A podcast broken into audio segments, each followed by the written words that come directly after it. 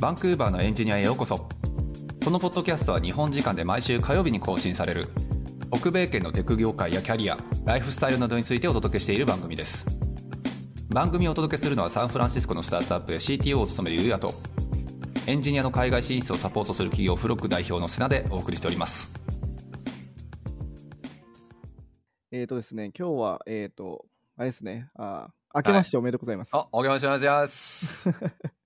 えこ実そうかは、今回1月になって初収録か。そうなんですよ。しれっと1は月いにエピソードは出してしまったんですけども、はいはいはいはい。実はこれが、あの、1月、えっ、と、2023年になってからの初めての、えー収録になって、はい。というわけでまあ、じゃあ初回一発目ということで、はい今日のお題は、まあそうですね、あの、毎年恒例の、えっ、と、はい去年もやったんですけど、うん。えー振り返ろうという回ですね。おー2022年の振り返り回ということですね。はい、そうですね、僕らのポッドキャストはもう、あの、ゲストの皆様がいてこそ成り立ってるポッドキャストなので、間違いない間違いない。はい、その方ね、にこれなんはか撮る前に大島さんがさなんかあのポッドキャストに去年出てくれたゲストはいリはスいトみはたいいなやつ作ってもらったじゃないですか、はい。いむちゃくちゃ俺ら喋ってますねや、そうなんですよ。てか、ほとんどなんですよ、もう。やっぱねえもう9割じゃんっていう26人と話して ますよ。ねえ1年間で26人だからほんと月々2人くらいのペースでいや、すごいですよね、そう考えると。月2人ゲスト呼んでるペースだからなかなか愉快よね うん、あと、なんか振り返ってみると、例えばなんですけども、あの、去年の一発目が、渡るさん、ああユニティのイニティの渡るさんの回なんですけども、うんなんかめちゃくちゃ前のように感じますね。去いや年そうじゃないよ気がする。ね、うんなんか数年くらい前の話なんか喋ってんじゃないかなって気がするけどあれまだ1年経ってた1年前なのか、一年前です、一年前です。はい。い、やー素晴ら不し思議いな感覚なんですけど。ね、はい間違いないまあつうわけであれでしょまあ俺大下さんに今日何撮るって聞いた時にはなんかあのお互いにあの思い出に残っているエピソードランキングベスト3をお互い出し合おうっていう話をしてたんでそうなんですちょよ。っととおそうそうと思って、昨日僕ちょっとはい用意をし始めたんですけども、おっとはいなんかもう全部じゃんみたいになっちゃって、 なんか綺麗な綺麗なまとめ方で終わろうとしませんっていういやなんか、いやなんかはいあのピックアップしてったんですよ。あ、これ面白かった、これ面白かったって。うんういんうんうんや、もちろんで全部面白かったですよ、ゲストの方の。うんその中でも印象に残ってる、なんか自分のなんか心に響いたはいはいはいエピソードを、エピソードというか、なんかそういう、なんか残ってるものを選んでったんですけど、うんそしたらもうでもほとんどだなというのがあって。いや、そうなんかですよね。俺も正直去年はむちゃくちゃいろんな人と喋ったから、はいはいはい。そう、ベストを決めろって言われたら結構きき厳しいというか辛く て、そう俺のエゴを丸出しにして、あの、もっともっと喋んなくっちゃダメだったなと思った、あの、 ものランキングで俺今ちょっと考えてたんですよ、ずっと。おおなるほど、なるほど、なるほそうど。そうそう。ああ、これもうちょっと議題深掘りしたかったなとか、はいはいはい。そうそう。ちょっと不完全燃焼感があるからもう一回出ないかなとか。はいはいはいはい、なるほど。なるほ ど俺そういう目線でね勝手に決めてきたよはい、どうしますその、まあ、ひどっちもありっすよね。全はい全部なぞっていくっていうのもありだし20人ぐらい、そうねまあ2320人程度であれば全然そんなうんざざっとなぞっていきますかそれでも俺ですよはい、でそれで最後に世良さんがそのその中で3つですよね、選んでいただいたんですよね、そうですねはいそれをちょっと発表していただきて僕じゃあ1つに絞るわじゃあその後におー僕が1つ本当に印象に残ったのを1つ話します おーなるほどこれ選ばれなかった人たちに後で土下座して 回ろういや本当に全部面白かったからなんいかやそうなのよんかなんか嫌だねこの回で いやそうだよなんか嫌だよねなんだなんか嫌なんだけれども多分ね聞いてる人はまあまあ気になると思うのようんなんでまずは全部にちょっと感想を言っていきましょうかじゃあ、はい OK でーすでまず一発目が、えーとはい六61回目かなはいだよね。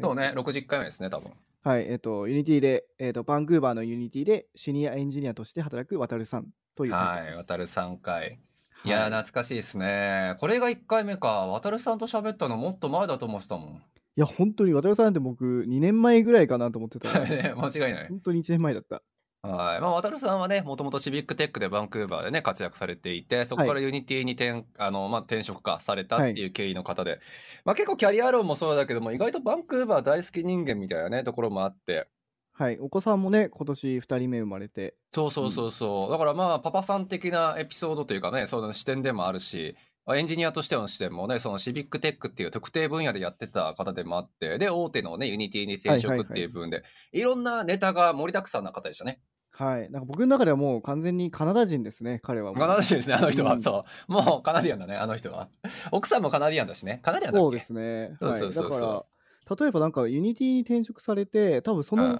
結構すぐにお子さんが、えーあ生まれそうだ生まれただか生まれる前に、えっ、と、うんうなんん。だっけ、あの、休休暇なんていうんだっけ、育休、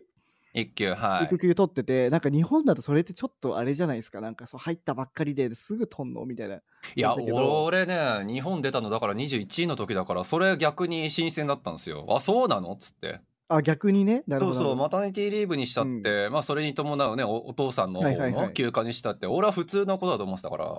そうなんだよね。だからやっぱそのなんか日本人ってやっぱちょっと頑張らなくちゃいけないみたいな気持ちも、うんまあ、こっちの人はあるかもしれないけど、だかはらい。その入ってやっぱその慣れたいじゃないですか慣れるっていうかやっぱ自分のポジションとか確立したいじゃないですかあー、なるほどね。だからそんなすぐに休むのはみたいな感じだけどだからやっぱそのねあーか渡辺さん的にはもう完全にカナダ人なんでもう別にいやいやそんなまあん当たり前じゃんみたいなその権利あるよみたいないや、そう、うんそれはまあ、でもね、どこのあれでもあってほしいところではあるし、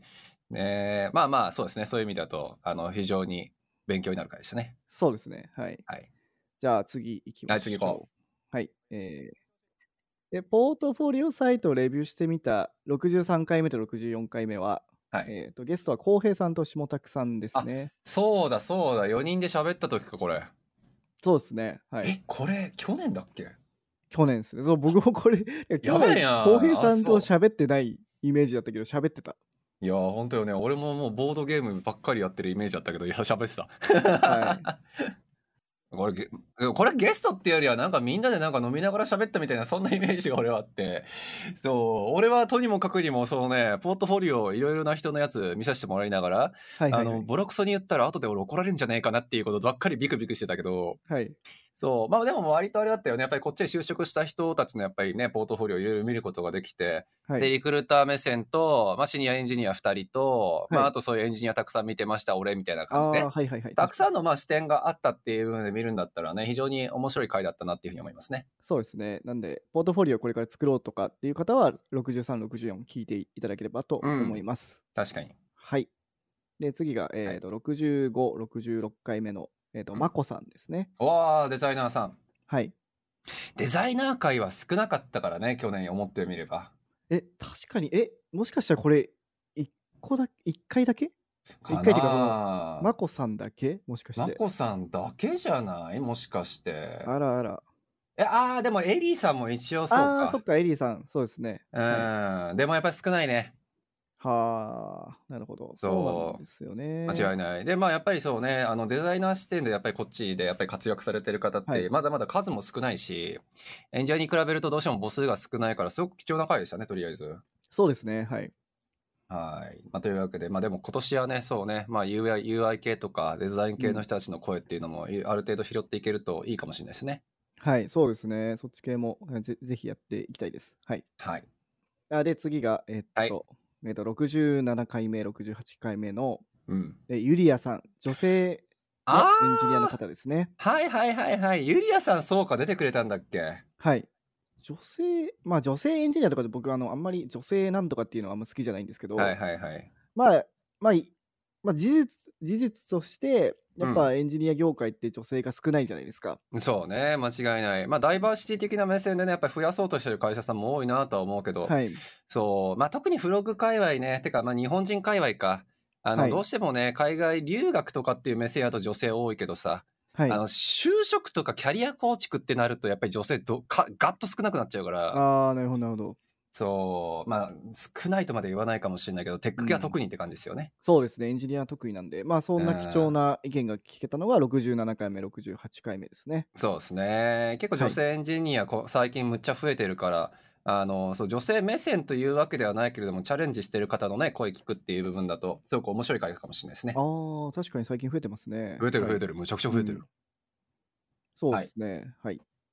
次いきますか。はい、次いきます。あ、で、69回目、えっ、と、70回目が、えー、なおさん。ああ、えーっと、現、Git、ラボの方だっけそう。そうだ。現 GitLab だこの時って多分違ったっすよねそうですねでもこの時も確かなんか就職したてだった気がするんだけど、うんそうそうそうそう結構ね BCIT だったっけかあのーはいあれ BCIT だったよね確かそうですはいね出られてっていう部分で多分転職って2回1回目の転職したくらいだから多分2社目とかを受けあのでえっと僕らのちょっとポッドキャストで出てもらって、まあ、これまでのキャリアとかを振り返らせてもらったっていう風な回だったですよね、そうですねで彼女は確か高校からこっちに来ていて、あそうだそうだでその後にまあバンクーバーの、まあ、名門なんですかね名門の、えっ、とまあエンジニアリングが専そう門でねすか工科大学みたいな感じですか、はい、の BCIT っていうところを卒業して就職したっていうので、結構なんかなんて言うんだろう、えっと日本から、えっとうんキャリアチェンジでこっちに来てるんじゃなくてもうそのまはいはまい高校からストレートで、それ現地で言ってる意見を聞けたのでうん確か結構に面白かったですねこの回は。感じだけど BCIT くらいかな銀行とかさそういうお堅いところに入れる人ってえー、なるほどなるほど。そういやいくら公立といえどもやっぱり結構 BCIT はそういう名門みたいなところがやっぱあるからですねそういう意味だとんえじゃあキカャレリアパスッとジしてはって呼ばれるなんて言うんだろうな専門学校みたいなところでは頭一つ抜けてるんですか、そうねやっぱり抜けてますねあーそうななるのほどで非常にあの友人も多いけれどもやっぱりレベルの高い人も多い学校なので、まあ、そんな中で、えー現時点では GitLab の方にね就職された それがびっくりしたんだよね。 ねえ、びっくりしたよね。キャリア的に、まあ、バンクーバーのローカル、うで、まあ、ちょっと、ちょっと大きくなったローカル、その後うんギトラボってみたいな、超グローバル企業じゃねえかよっていうね。なんか奈緒さんが言ってたのすごい覚えてるのがうん。なんか僕らって割となんかテックが好きでこうなんかテック業界に入っはたいはいはい。世 代だと思うんですよね。なんかあその、うね例えばなんだろうマーク・ザッカーバーグとかなんうんかああいうのあのスティーブ・ジョブズが好きでとかだと思うんですけどはいはい奈緒は、いさんが言ってたのはあのエンジニアになったらどこにでも住めるみたいなことを言ってて、まあね、うん。やっぱこう、目指す多様性が増えた時代の子だよね、きっと。そうですねなんかそういうなんかもうちょっと違うというかまあ今の 今の子なんですかねそういうのいやいや、今時の子なんじゃないですか。最近だって本当にね、まあ、あの、手段としてっていう分で、やっぱりエンジニアリングをっていう人たち、やっぱ増えたし、はいそうそう、その先に見えるやっぱりキャリアっていう部分もね、あの、もう死ぬまでエンジニアっていうよりは、まあ将来的にはマネジメントとかさ、将来的にには、あの、キャリア的に何か起業するとかさ、うんうんうんそう、そういう人たちが増えたんで、まあまあ、いろんな意味でやっぱりこう、手段としてエンジニアリングを使うっていう人たちは増えて、その、もう本当に、イメージの方ですよね、なおさんも。はい。で、まあ、ちなみにその GitLab は、あの、うフルん完全フルリモートで有名な会社なので、まあ、彼女的にはもう転職でしょうね。もうどこにでもい行やけるってー、感じです間違いい。ないよね。まあ本当になんかキャリア的には、あの、もう思い描いた通り言ってる感じじゃないですか、きっとい。やー、すごい。なんかね、たまたまね、あの収録の後に、なんか飲みに行く機会があって、おうおう、あほいほのい。なんかい行ったらいたんですよね。うんうんうん。で、いろいろ聞いたけど、やっぱすごい賢いなーと思って、なんかすごおい、ー素ち晴らしいゃんと、なんか逆算して考えてるなーと思って、ねはえい。もう一回ちょなっんか字頭といい呼んで GitLab の話とか聞きたいですね。間違いないですね。ちょっと一は回もう一回呼びましょう、ぜひ。はい。で、はいじゃあ次が、えっ、と、えー71回目と72回目の、えーとはいロンドンでエンジニアをやられている、えー、我妻さんの回おお、で我すね。妻さん会か。はいはいはいはいはい。まあ、我妻さん会ね。まあでもやっぱり SRE 的なポジションでさ、話した人だと2人目じゃないですか。あーはいはい、ゆう多分最初が優勢さんで、はいその次は我妻我妻さんでっていうんで、そう。だから結構僕の印象としてはロンドンうんぬんっていう部分よりも正直 SRE としての働き方とかの方が結構記憶には新しくて。ああ、そうなんですね。そうそう。で、やっぱまあもちろんね、そのロンドンで働いてるエンジニアって、少なくともちょっと僕らの周りだとまだまだレアだから、はいはいはいはい。そう、ロンドン挑戦しましたって人はね、何人かいても、やっぱあれだけ長いことね、ちゃんとキャリアとして形成されてる方で、そう、っていうのは久しぶりに結構話できたっていうのがあったので、はい。そうね、やっぱりイギリスとか、そう、ヨーロッパ圏でのエンジニアとして、日本人としてね、活躍されてる方の本当にいいテストケースとしてお話聞くことができたって意味ですね。確かに。はい。まあ、あの、タイトルにもあるように、ね、なぜ北米じゃなくてロンドンなのかっていうああ、そうだそうだ。のが72回目なので、ぜひそれ、はい。興味ある人結構多いんじゃないかなと思うんですよね。そうですね。で、なんかね、マ妻さん最近はなんかそのロンドンの方で、そのテック系の日系の人たちでコミュニティ作ってっていうのですごい頑張られてるっていうことも聞いてるので、まあこの辺のね、コミュニティ作りみたいなところをどっかでね、話題にもう一回上げて、ポッドキャスト撮らせてもらってもいいかもしれないですよね。そうですね。はい。近いうちにはいやりましょう。はい。間違いない。お願いします。はい。えーっと、次が、えーっと、73回目と74回目の、えーっと、はいリュウジさんですね。ああ、はいはいはい、思い出した。はい。これを呼んできたの大島さんですよねそうですねなんか昔に一緒にちょっと働いていてはいはいはいで未経験からアメリカで、確かホテル業界に最初いたんじゃなかったっけなでそあれのホテルでしたっけホテルなんかそうそうホテル観光だっけな観光業界かあーはいはいはいはい、観はい、光業界にいてでその後に、あれですよブートキャンプ行って演者になったっていういやーそうだよだからそブうートキャンプの話ちょっと聞いたわそういえばそう今時のやつですねね間違いないあれでしねかけもブートキャンプカナダの行ったんじゃなかったでしたっけあれカナダだったっけはい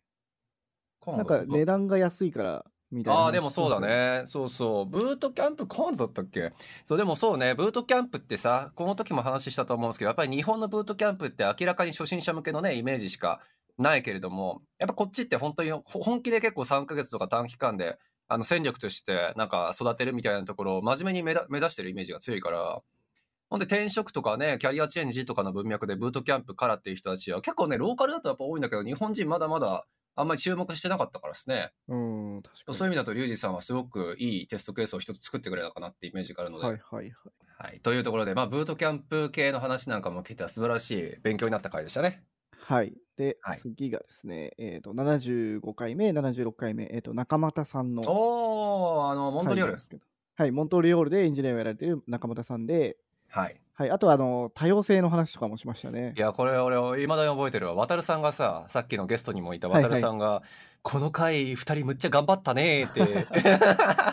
そう、多様性とかっていうすごい難しいワードに切り込んで聞いてあげてっていうふうなことを、あのー実はね、リツイートしてくれていて。確かに例えばあれですよねカナダのモントリオールとかっていうのは割とあれなんですよね、なんか白人主義みたいな感じもあるんですか、まあまあまあないといえば嘘になるんじゃないっていうところよね実際結構歴史がねあの、非常になんかカナダの中でも一個ちょっと特殊して特殊っていうところもあるのではいはいまあそんな中でやっぱ多様性をどう多様性をどう考えるかとか、うんうんうん、まあ、あとはある LGBTQ でしたっけはいみたいな文脈からもいろいろ話しましたね、そうですね、はい結構まあやっぱりカナダってねその多様性的には非常にまああのダイバーシティも含めてあのはいさっき言ってるよねとか言われるけれども、やっぱりまあいろんな問題点なんかもよく浮き彫りになってプラスまあ僕らのやっぱ外国人としてのねなんか立ち回りみたいなはいはいはいはいはいそう部分も非常にいろいろいろいろ考えることが多かった回でしたね。そうですねあの、うんまあこのポッドキャストで何回も言ってるかもしれないけど瀬名さんがあのなんだっけ遅刻した友達 にああ、あれ、あれ、まだ。友達の言い訳。 そうそう。神様が定めたことやからね。そう、遅刻はね、神様が定めたことやからやっていいんですよ。 いや、俺は切れるけどねって話だけどね。まあ、そういう文化もこうねあの受け入れていかないといけないっていうのが海外生活っていうことまであ、すそうねで。すね。いや、まあ僕は受け入れはしないけれども、そういうのがあるんだっていうことをね。まあ理解するってことそう、な理のかな解する努力は必要なのかなっていう受け入れはしな意味で。いん だ。俺受け入れないよ、絶対。俺遅刻嫌いだもん。基本嫌いだから。なるほど。わ、はかいり。ました。そういうのでね、はい、会もありましたと。あ次あれですね。えっ、と79回目80回目の、はえいー。とゆうせいさんの回です。ああ、出た。はい。えーと出たっゆうせていうか、俺びっくりしたのがさ、ゆうせいさん、あの、 僕らのポッドキャスト6回ぐらい出てくれてんの。ああそうなんですよね。いや、びっくりした。その今、エピソードをまたいでの話だから、まあ、厳密には多分3回とかなのかなと思うけど、そうですね。ゆうせいさん最多出場ですね。ね、最多に近づいたんじゃない浩平さんとかもいい線いってというかね、結構多いから。はい。そうそうなんですが、そうですね。で、まあ、この人は本当にキャリアがチェンジするタイミングで毎回毎回お話聞けてる人よね。そう。で、まあ、ゆうせいさんのあのざっくりとした説明をすると、はい。えっと、まず、まあ、日本で働いていて、で、クックパッドの、えっと、イギリスにはい。出向な、出向っていうのかなわかんないけど、なそこんにね、渡って。渡って、その後に、はえっと、ベルリンのサウンドクラウドに行ねっえて、もう超大企業じゃないですか、有そう名企業も。うで、その後に、カナダのショッピファイショッピファイ、もう、なん、もう知る人、もうみんな知ってるショッピ ファイ。をキャリアとしてはもうすごいですよね。もう、超黄金ルートを行かれてるようなところですが、場所のロケーションがまた面白いよね。そうベルリンで最初、えっと、どっちだっけ、サウンドクラウドか、はいの時はベルリンにいらいらっしゃって、はいそうで、えっと、カナダの方のね、ショッピファイに、まあ、勤めるから言うて、カナダの方に渡って、はいなんとびっくり、バンクーバーかトロントかどっちだろうみたいな話をずっ としていたいんだけど、まさかのびっくり、カルガリーの方に行かれるっていいうね。やー、そうなんだよね。いやでもね、すご俺結構割と真面目にカルガリーにゆうせいさん行く言うたから、嫁さんともね、カルガリーの話むちゃくちゃしだしたんですよ。へえなるほどなるほそうど。たたたただこの間なんかゆうせいさんがねマイナス40度とかっていうのを上げてて そうね いやさすがにきついからワンチャンって思ってるちょっと今度まだ話聞いてみよいやマイナ まあなんか寒いとかあのあったかいの差はあるって言ってましたけどはいはいはいはいさすがの僕いのやー北海道の寒いとこ出身でもマイナス30は聞いたことないですうよマイナス30だったっけあれやばいよねびっくり40しとかも言ってたて気がするまあすそうごいっすねやっぱいやカナダそうなのよバンクーバーでもさ今年マイナス10度とか行ったじゃないですかあはいれはいはもいびっくりではい久しぶりに行ったな言ってたけどもうすもうその3倍くらい行っちゃったから ねちょっとちょっとびっくりしたよねはい、でもなんだろうな、例えばそのバンクーバーとかトロントとかで、まあ、永住権まで取れた後の選択肢としては、はいやっぱりその、えー QOL を考えた時うんにうんうは、やっぱその家賃が安いカルガリーに住むとかっていうのは、まあ一つありなのかなとかは、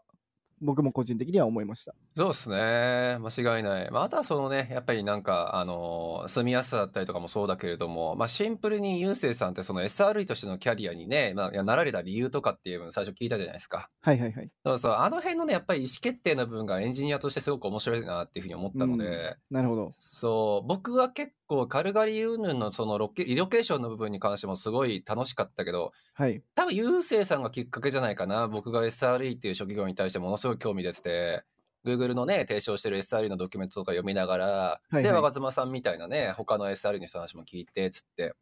そう、結構エンジニアとして、あの、ある程度キャリアのもしかしたら間に入るかもしれないポジションのね、一つかもしれないんで、うんちょっと面白いなっていう風な興味をわだかして、沸かしていただいたきっかけでしたね、これは。はい、そうですね。まだまだ新しい、えー、とロールなのかな、やっぱうん SRE っていうので、確かはに。い、今後も注目というか、まあ、ゆうせいさんのキャリアに注目だな、僕は。そうですね、間違いない。うまあ、その先 CTO とかもね、ワンチャンあるやろうしっていうのも話してたと思うから、いやまあ、やっぱりそそうなんの、ですよね。そうそうなんかそなんかモバイルエンジニアリングである程度のとこまで行って、まあ、うんうん SRE っていうなんだろうそのチームとか会社全体のエンジニアリングを見てう、そうね。でそしたらもう両結構いいパラメーター持ってるじゃないですか いや、そう、プロダクトも作る側に回れるし、そう、チームを回す側、もしくは管理ね、マネジメント、うんまあ、両全部言えると思うけど、そうそう、何が作業のしやすい、開発しやすい環境なのかも分かるし、つったら、もう、もうかさ最強や、みたいなね。そうまあすごい CTO のパスにはもう最高だなと個人的にも思いましたねえ、はい、はいまあ、結構、ちょっとエンジニアとしてのキャリアパスに悩んでる人には、俺、これ結構最初のゆうせいさんとの会話聞いてほしいかな。そうですね、まあ、これ若いうちに聞いても確かにいいかもしれないですね、ね間違いない。はい、じゃあ次いきます。はいで次があれですね、えっと、81回目、82回目の、うん。えートレジャーデータで働くアキさんですね。おー、秋さん会、ここで来たか。そうだ、そうだ。はい、いやー、スタッフソフトウェアエンジニアだったんですね、そういや、秋さんって。あのさ、スタあこれ僕も、まあ、最初スタッフエンジニアって聞いた時にはい。なんかすごい下級の下級なのかなと思ってていやいや、そんなことないでしょ。いやこれ日本語だって考えるとスタッフってなんだろうなんかふそんな強そうに見えないじゃないですかあー、そのあれか、あの、デパ地下のスタッフみたいな、そんな。そうそ うそうそうあー、まあ、なるほどね。いや、まあでもね、俺、スタッフってこの時、まあ、ちょうどタイミング良かったのよ。俺、この人の前にスタッフエンジニアで、あのーちょっと日本の大手で働いてますってエンジニアさんと喋ってて、はいはいはいはいそそう、ああ、スタッフってそんなむちゃくちゃ上なんだって、確かそにうそう俺多そうそ分う事前知識があって、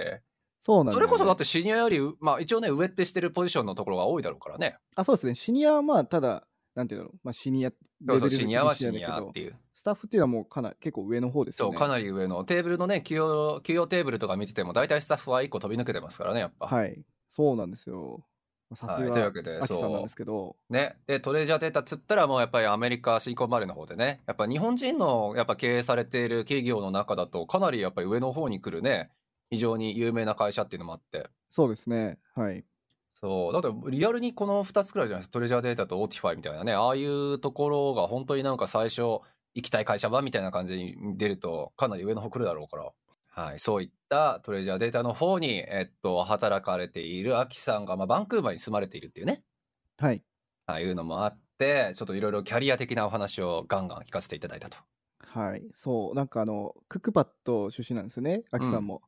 で、クックパッドの中で、なんだっけな、その、みんなやっぱ強強、当時強強の Ruby、はいは Ruby いはいエンジニアがいっぱいいたんですよね。うんうんうん。で、その中でボコボコにされて、自分ははいどこを尖らせるかみたいなのをやっぱ考えたっていう話が印象的いで、やー、間違いない。アキさんみたいなレベルの方でもそう思う時期があったんだっていうね。で、アキさんは機械学習とうんか多分そっち系をうんうんうんに強いんじゃないかなと個人的には思ってるんですけど、確かに確かに。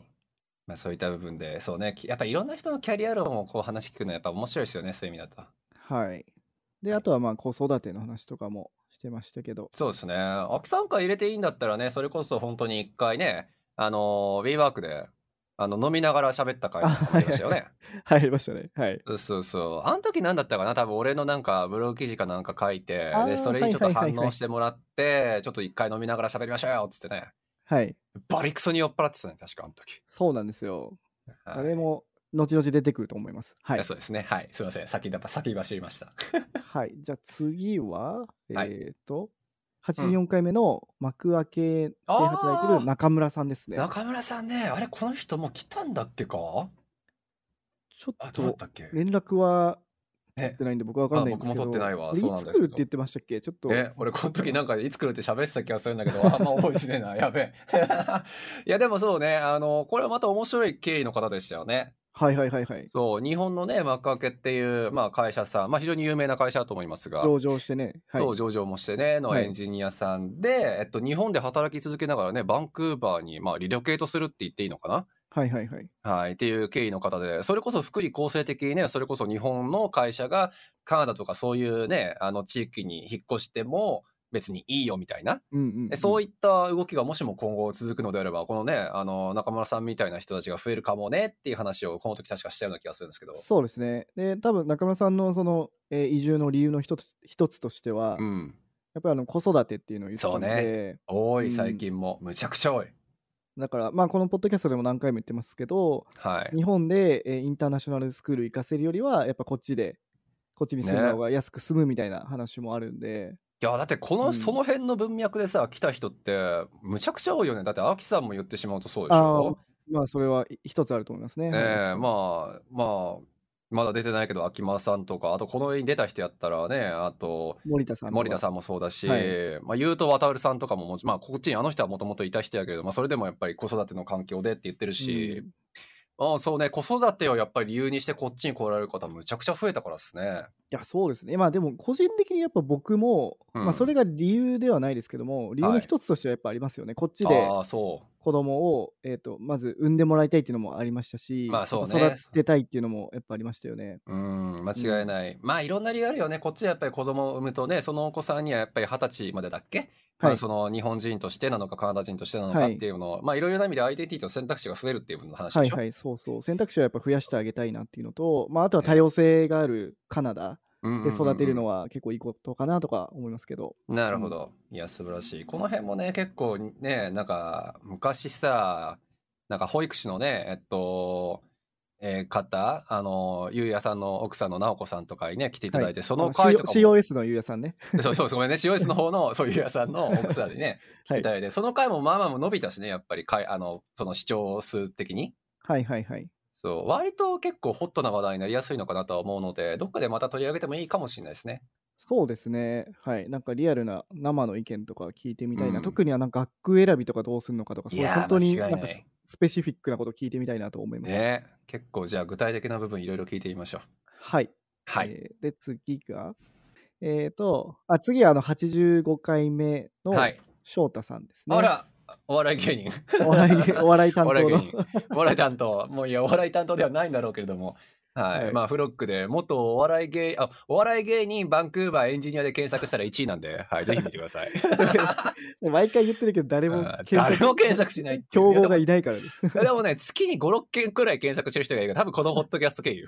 ああ、そうなんだ。 そうそう。やはい、まあその翔で太さんね。もうわ翔太さんも面白いですよね。だって30後半で、そうねね。キャリアチェンジでこっちに来て、そうね。間で、見事ね、就職して、違いない。で、永住権が取れたタイミングで、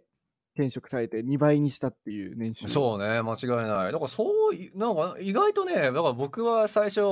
ね、翔太さんやっぱり来られた時って、まあやっぱり相談乗ったの最初俺なわけじゃないですか。はいはいはいはい。もう大丈夫かこいつとしか思わないわけ で。ねえ。いやまあしょうがなくないだって30後半で、もっとお笑い芸人でさ、今からエンジニアになりたいですって言ったらもう、はいとしか言えないじゃん。いや、むずね、あの多分統計的にはね、瀬谷さん統計的にはいやー多分ちょっと難しいんじゃないみたいな感じでしそょうう、ね。統計取れないよね過去のデータがなさす ぎていやでもねそのこの人をやっぱりね目標にしてるっていう人が結構増えたのよそういう意味でだったらおお。なるそほうど自。分もそのやっぱり年齢的にとかいろんなことを言い訳にしてたけど、まあ、こんなねあの、まあ、突拍子もない人がいるんだったら私もなれるかもしれないみたいな、ああ、確かに確かに。いそういろんな人に結構勇気を与えるね回だったんじゃないかな実はって思いやますけそどうねな俺はんですよ実は翔太さんは、なんていうの、中年中年って言っていいの かなこれ後で俺ら怒られるんじゃねえの中年の星なんですよ。はい中年のもうみんなね飲み会の時には「あ40の人だ」って言ってるから もう最悪やなよう考えすたらごいっすよ、やっぱり。で、はいなんか、もっとすごいと思うのが、まあ、翔太さんのすごいところは、うんその学校とか行ってたじゃないですか、最初。そうねはいそそれですごい若い20代の子とかと、そうね一回りぐらい違うことを一緒にこううん学ぶわけじゃないですか。ねええっと1週くらい違えよなと思うそうそれってやっぱプライドがね、邪魔したりとかするんじゃないですか、やっぱりちょっあーなるほどと。ね確かに確かにでも、もう全然ね、翔太さんそんな感じじゃないから、うんもう全然オープンで、だってね、全然し翔太さんよりと、まあ日本人なんで、年下の人がもう全然翔太さんにタメ口とか 使ったりとかして あのそれはねあのあるよねで俺も言うて結構この界隈やと年上の方のはずなんだけど 俺も結構舐められてる感じがあるからまあそういうもんでしょカナダのいいところよまあそうですね。まあそういうのはあんまそうそりうカナダで言っちゃダメなんだけど、まあでもそれがでできなくて、なんかいなくなる方とかもいると思うんで。まあそうですね。ねうん、それを壁に感じる方もそれは多いだろうからねまあそういう意味で言うと本当にフログ界隈というかカナカナダ界隈のねなんかエンジニアとかテックの業業界いる方々とかって、その辺年齢の壁全然感じない人が多いから嬉しいよねまあそうですね。まああれじゃないですか、やっぱスキルで測れるからじゃないですかね、うん僕らは。間違いなスキい、ルベースでねまあそういった、はいはいところを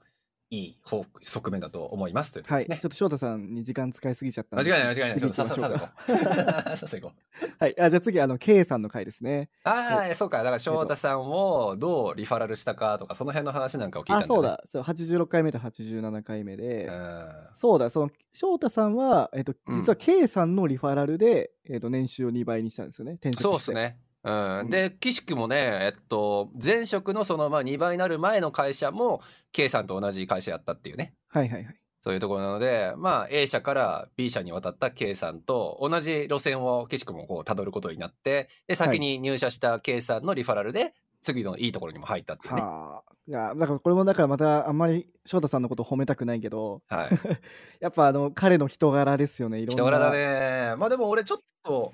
そうそう少し意外だったっつったら怒られるけど、はいは俺てっきりね結構色眼鏡使ったんじゃないかな思ってたのよ色眼鏡っつうのはその、いね、前職の友達やし日本人だからみたいなので、あはいはい K さんも甘い採点をしたんじゃないかなと俺は勝手に思ってたんだけどでも聞くと結構実はちゃんと実力もね伴っててっていう部分だったのがああーその辺やっぱりリファラル出す側も責任あるしそりゃそうかって勉強になった回だったの俺は。まあそうですね、確かに確かに。なんかあの、面接のプロセスとかにはやっぱ入ら,、入らないって言ってましたねね。、そうそう、うんそんくらいカンニングさせてもええやんって思ったのは 内緒やけどね。そう、だから、ななんて言うんだろう。まあそれ、もうそもそもやっぱでもリファラルをもらうっていうところがやっぱりね、できない人うんうんもうんいると思うんで、まあ、翔太さんそうがねそれをちゃんと、なんなんて言うんだろう、えーネットワーキングしたっていうところが、ね、いや、間違いいない。いいとこやろ、なのかなと。そう、この間ね、この件についてば、あの、そう、ツイッターでやったらね、あの、キャピタルゲインっていうね、あ、違う違う、違う違うソーシャルキャピタルだっうんていうのが、やっぱり、あの、ちゃんと文脈としてあるんだよっていうのを、我妻さんが言ってたね。えーそれはそどういうツイートをしたんですか最う。あの初。ね、なんだったっけ、あの、なんか、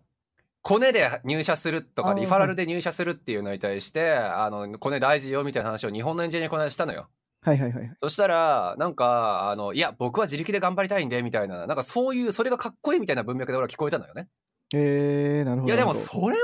ちょっと待ってって思って、なんか、まず、なんか、さもなんかさ、リファラルで入ったやつは全員かっこ悪いみたいな感じの文脈 に俺は聞こえてしまって、何勘違いしてんだっていうのにちょっと怒ったのよ、その時。どなるほどね。でも、大体さ、だってみんうな、ん。なんかあの、リンクドインとかでさ、会社とそかう見るとさ、大体同じとこ固まってない前職いや、そうなの よ。あの、なんか優秀だよね、この A グループって思ったら、大体 A グループ同じとこにそうそう入ってるよね、みたいなね。そうそうそう。そう、いや、リファレルは本当半分以上だと思うよ。こっちのカナダ国内とかアメリカもそうだと思うけど、うん、ある程度、うまいことキャリアをちゃんとね、パス描けてる人って、言うはていリファラル、リファレンスがやっぱり強いと思うから、まあ、そうですね。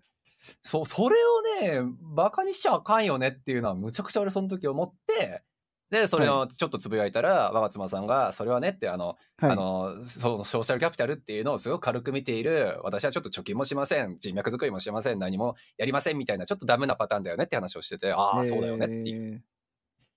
そう。キャピタルって何をことは何資産ってこと資産だね。そうそう。あーソーシャライズするキャピタルっていうことだから、まあ資産ってことですよね。きだっとから人脈もやっぱりその資産だということだよね。そうですね。はい。このやっぱり考え方は、なかなか日本から来る人だとまだ薄い人は多いと思うので、うんぜひ、こう、何肝に銘じていただきたい部分ですね。そうですね。やっで多分特に重要なのはうん。やっぱりその最初に入った会会社会社でやっぱうんうん自分の評価を上げて、なん例えばなんだろうな、まあ、レイオフされた時とか、はいはいはいそ。の元いた人にこうリファラルもらうとか、そうね。うん、なんかそういうことができるからね。いや、間い違いない。だから、そそれがう、こ一番だからうんそうなんですよ。コネ作りにしたって何にしたって努力でやっぱり勝ち取るもんやと思うし、うんそう、まあもう俺もちょっとそこら辺の努力ちゃんと頑張りたいよねっていうのは、ぜひ、ね、ちょっと声を大にして言いたいので、このお二人のポッドキャスト回、絶対聞いぜひ聞いてください。はい、 いい感じにまとまったかな。はい、じゃあ行きます。じゃはあい次なんですけ次行ど、えっ、と、あ次が、えっ、と、88回目の、えっ、と、LA のテックリクルーターの下拓さんが、あバンクーバーに遊びに来た。そうだそうだ、話 LA のね、テックリクルーターの方がバンクーバー遊び来て、で、結構いろいろ喋ったね、この時も。いや、そうね、飲みに行ったしね。そう、言うていい俺飲みに行った時の記憶しかない わ。あかんあかん、本当に。まあ、でも、その、リクルーター目線で、そう、その、今後ね、LA とかで働くっていうことがどうなのか、とか、その、地理的な部分のロケーションの話なんかもね、いろいろしたよね。ああとあの、印象的なのがあれじゃないやっぱ、その、なんかさ、前日にさ、このはい収録の前日に、ああのそうとだあるレストランで飲んでたじゃないですか、僕うらん、。そうだ。で、うん結。構、なんていうの、カナダっぽいところで飲んでたじゃないですか。そうね、カナディアン、カナディアンしてるとこね。そうでそこで僕はもう 大声でもう日本語でバーバーバーバー喋っててはい。で結構カナダだとそれはあありですバンク特にバンクーバーだと全然みんな中国語で話してるそうとかね、なんかありです中よね国語だ、英語だ、ロシア語だ、なんかよくわかんない言葉だ、いろいろ聞こえてくるからね。でそこであの下田さんが途中から来て、はいえ。なんかこれ大丈夫なの日本語で話してみたいな感じでね言ってねたのがえなんか逆にあかんのかなって その時ちょっとびっくりしちゃったけどまあまあちょっと違いはあるんだろうねそういう部分でねって思ったよね。まあ、確かに例えば日本とかでちうょんっと静かな、まあ、ちょっと静かな居酒屋とかで、はい、まあ英語とかでバーってなんか英語でうるさかったら確かに日本人の人はちょっと嫌になるかなみたいなあーなるんかなやっぱ。とか、まあ、あとは、はいもうもちろんね下田さんが言ってたのはそのアメリカだったらアメリカの特に下田さんが住んでる LA とかだとそれはちょっとうん厳しいみたいな、なんていううんのなんあていうんですーか、ねまあまあまあまあでも雰囲気はわかるよね。うん、後ろ指さされるっていうんですうか、そん、ういう俺もねカナダで1回だけあるよノースバンクーバー行く時にバスの中に日本語でくっちゃべってたら「ノートジャパニーズ」って言われてえー「そうえはいー!」って初めて言われたわーってその時びっくりしたけどそういうほうノーバンだったからかなんだかわかんないけどまあまあたまにあるよねやっぱこっちも。あーちょっとまあノースバンクーバーっていうのはちょっと白人が確かに多いエリアですそうですねね。はい。まあでもこっちだと確かにむちゃくちゃ稀れというかね、ほぼ大島さんもそんな言われたことないんじゃないだって。ないですないですないです。ないよ。ね。はい。そう。なんかバンクーバーとそうね、アメリカの、まあアメカナダとアメリカかな違う、バンクーバーってやっぱロスか、LA かなのがはやっい、ぱりまあ地域的ないろんな違いっていう部分をよく感じた回でしたね。はいなので、はいまあ、こそれそれが、えー、と88回目ですね。ははいい。で、次が、えー、と89回目の、えっ、と、AJ。ああ、はいはいはい、思い出した思い出した。クイズレッあドので働く AJ さんの回ですそうね。ですよね。大島さんが前一緒に働いてたってことですよね。そうですね。はい。元ララーメンヒーローでえー同僚だった、えーとはいプロダクトマネージャーをやってるね AJ さんですね。そう、プロダクトマネージャーと喋ったの、俺多分、これが本当に久しぶりで。はいはいはい。あいたわ、今思ったように見えた。プロジェクトマネージャー、そういえば初めてだって言おうとしたら、 ブロックに一人いたわ。 そうですまあでもそうですね、なかなかキャリア的にはさ、僕らのホットキャストってエンジニアデザイナーがやっぱ多いじゃないですか。はいはいはいはい。そう、そういう意味ではプロジェクトマネージャーどういう仕事するのみたいなね、話して。そうですね。そうあとはなんかどういうエンジニアとかの人が一緒に仕事しやすいかとかっていう話をしたりとか。ね、あとこの人も確かブートキャンプじゃなかったっけあ、そうですそうですそうです。そうだそうだ。だからブートキャンプ系列のキャリア、言うてみるとこれ2人目だったんですよね、そう考えると。そうですね。確かに。そう結構ね、そう、ブートキャンプは今年俺少し押していきたいなって実は少し思ってて。うん。そう、ぜひこの辺なんかも聞いてね、あの、まあ、そのテックの会話に入るためのキャリアパスとしてっていうので、ブートキャンプどう映るのかっていうのをね、ちょっとバカにしてる人も多分多いと思うから、ブートキャンプってあれでしょって初心者が行くだけのとこでしょみたいな。ね、3ヶ月でなんて嘘でしょみたいさなあねね。 3ヶ月でそんなプロフェッショナルなんてただの詐欺じゃねえかみたいな。まあ日本のなんかプログラミングスクールみたいなのがさ、なんかその色を作っちゃってると思うから、まあそれはそれでちょっとどうかと思うけど、うん。まあ、実そ際に、確かにちょっと聞いてみたいな、確かに。う。ね。はい。はい。というところで。はいで、次なんですあ、でもこれ、そっかうん。えっとですね、ちょうん90回目はちょっとあの、ゲストがいない回なんですけど、ちょっと振り振り返りたくて、ああ、これあれか。はいはいはいはい。去年結構使った言葉なんじゃないかなっていう思う、この、配食いっていう言葉ですね。むちゃくちゃ作りまし使いま使い使い倒させていただきました ね。そう俺ブログ記事で一回書いただけなんだけども。そうですね、なんだっけ、瀬名さんの記事のタイトル、えっ、と、俺は確かね、なんか、何、日本人が海外進出たくさんするべきだみたいなやつにそういう記事を確か書いて、はい。で、その時にね、まあ、チャイニーズ、チャイナがどうしてあんだけ、まあ、何、アジアのシリコンバレーって言われるまでになったか言うたら、ハイグっていう人たちの存在が実はあったんだよって話を書いて、はい。そう、で、ハイグイっていうのがね、一回海外に出て、で、そこでまあ、あの、知識を得たり、経験をけあ得たりっていう人たちを自分たちの国に返すっていう人たちのことを、帰ってくる人たちのことをハイグイって称するみたいな。はいはいはい。のを書いて、言言うて、そう、は配偶をやっぱりまあ目指してる、まあ目指すというか、たる人たちが日本にたくさん増えるといいよねっていう話を書いたんですよね、この時。そうですね、それが結構バズって、そうね、僕もすごい心に残って、なんか、しかも言葉がね、なんかう、ん、ちゃんとした、なんか言葉があるっていうのはいいじゃないですか、 なんかなんていうの間違いない間違いない。言いやすくなったっていうのがあって、うん結構去年この言葉を使い合わせていただきました。いやいや、よかったです。はい。なんかもともとはなんだっけ、亀だっけなんか、ウミガメみたいな感じの漢字書いてましたよね、確か。なんかウミガメが、なんか戻ることがどっちゃらみたいな感じでしたよねえ、。そこちゃんと読むちゃんと読むっつ って。いや、一応俺すぐ出るけど。えっ、とね、海って書いて帰るって書いて、えー海外に留学した中国の若者たちが祖国に帰って起業を、あの、かい起起業を起こすっていう、その起こすってこの復興の項で起こすね。 はいはい。で、っていうのが海帰るで、で、ウミガメの方が、あの、浜辺に産みつけられた、えっと、ウミガメの卵まが、卵が帰って、えー大海で大きく育って、再びはい、あの、浜辺に帰ってきて、卵を産んで、そのおー卵が孵化するっていうのを、まあ、配偶っていうその二つの言葉をあま合わせて、えっと、まあ、込められているみたいなへえー、なるほどなるこほとど。らしいですよ。えー、これ、両方とも読み方が配偶になってこと、なんかな、多分そうだと思いますわ。俺ちょっとえーチャイニーズの呼び方わかんないけど。 はい。わかりました。そう、まあそうね。そうはいそういうちょっと海外で経験積んだ人たちっていうのが日本にバンバン帰っていい国になるといいねみたいな。う。はい。ちょっとこれはなんか瀬名さんの熱い思いが聞けて、はいなん、か、そうなんですよね。結構やっぱ留学エージェントとかって、まあ金儲けのためにやってんじゃないかなと か、個人的ねには。え、間違い まあ間違いないって俺が言ったら怒られるんだけどさ、そう、やっぱりさ、語学留学しか押さないじゃん、基本的に。そうしかもなんか個人的超個人的な感想なんで、はいあれなんですけど、はいなんかこっちに一回留学とかすると、うんうんうんえなんかこっちで授業やりたいなってさらに思うと、はいはいはいじゃあなんか一旦留学じゃねみたいななんか一番簡単なアイディアじゃないですかそれって、まあ間違いない。こっち確かにに日本人を呼ぶっていうのが自分の強みで、それをやるっていうのは、なんかでそれはた多分そそこまでなんていうんだろう思いとかはないじゃないですかそこに対して、まあそうね。うん。はだから瀬名さんも多分そう思われてると思うんですけども、い は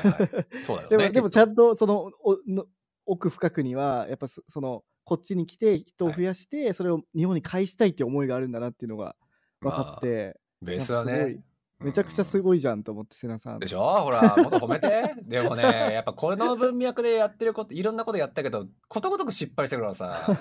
まあちょっとその辺の愚痴は今度どっかで言いましょう。じゃあそうそうですねそう、結構言いたいことがいっぱいある。はいじゃあ次はいなんですけども、えっ、と、うん91回目の、えっとはい大志さんの回で、えっおとお、ノマドの意外と人気話ですね大志さんは人気ですよなぜ人気ですよね。なぜならなんか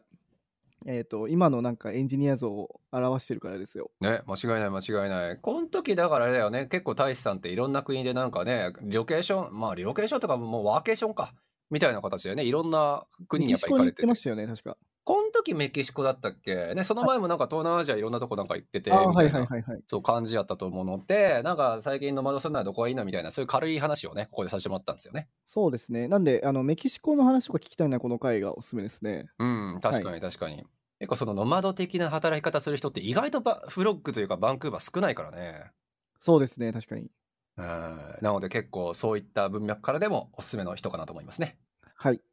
それでは次なんですけども、 92回目の、えっとなあちゃんさんのうわー懐かしい、はい3あまあなあちゃんさんとヒデトさんをゲスそトうにヒ迎ロえシさたんをね両方呼んで、 Web3 の回ですね。そうですね、まあ、Web3 っつうよりは結構クリプトにやっぱりかなり寄ったお話だったかなっていう気がするんですけはど、い、そう僕がね結構そのクリプト系の界隈はそんな詳しくなかったからバンクーバーは何がそんな熱いのっていう分で結構いい勉強になった回でしたねこの時は。そうですね、なんかいくつかあの有名な会社もあるみたいで、うんうんうんはい、その Web3 業界では。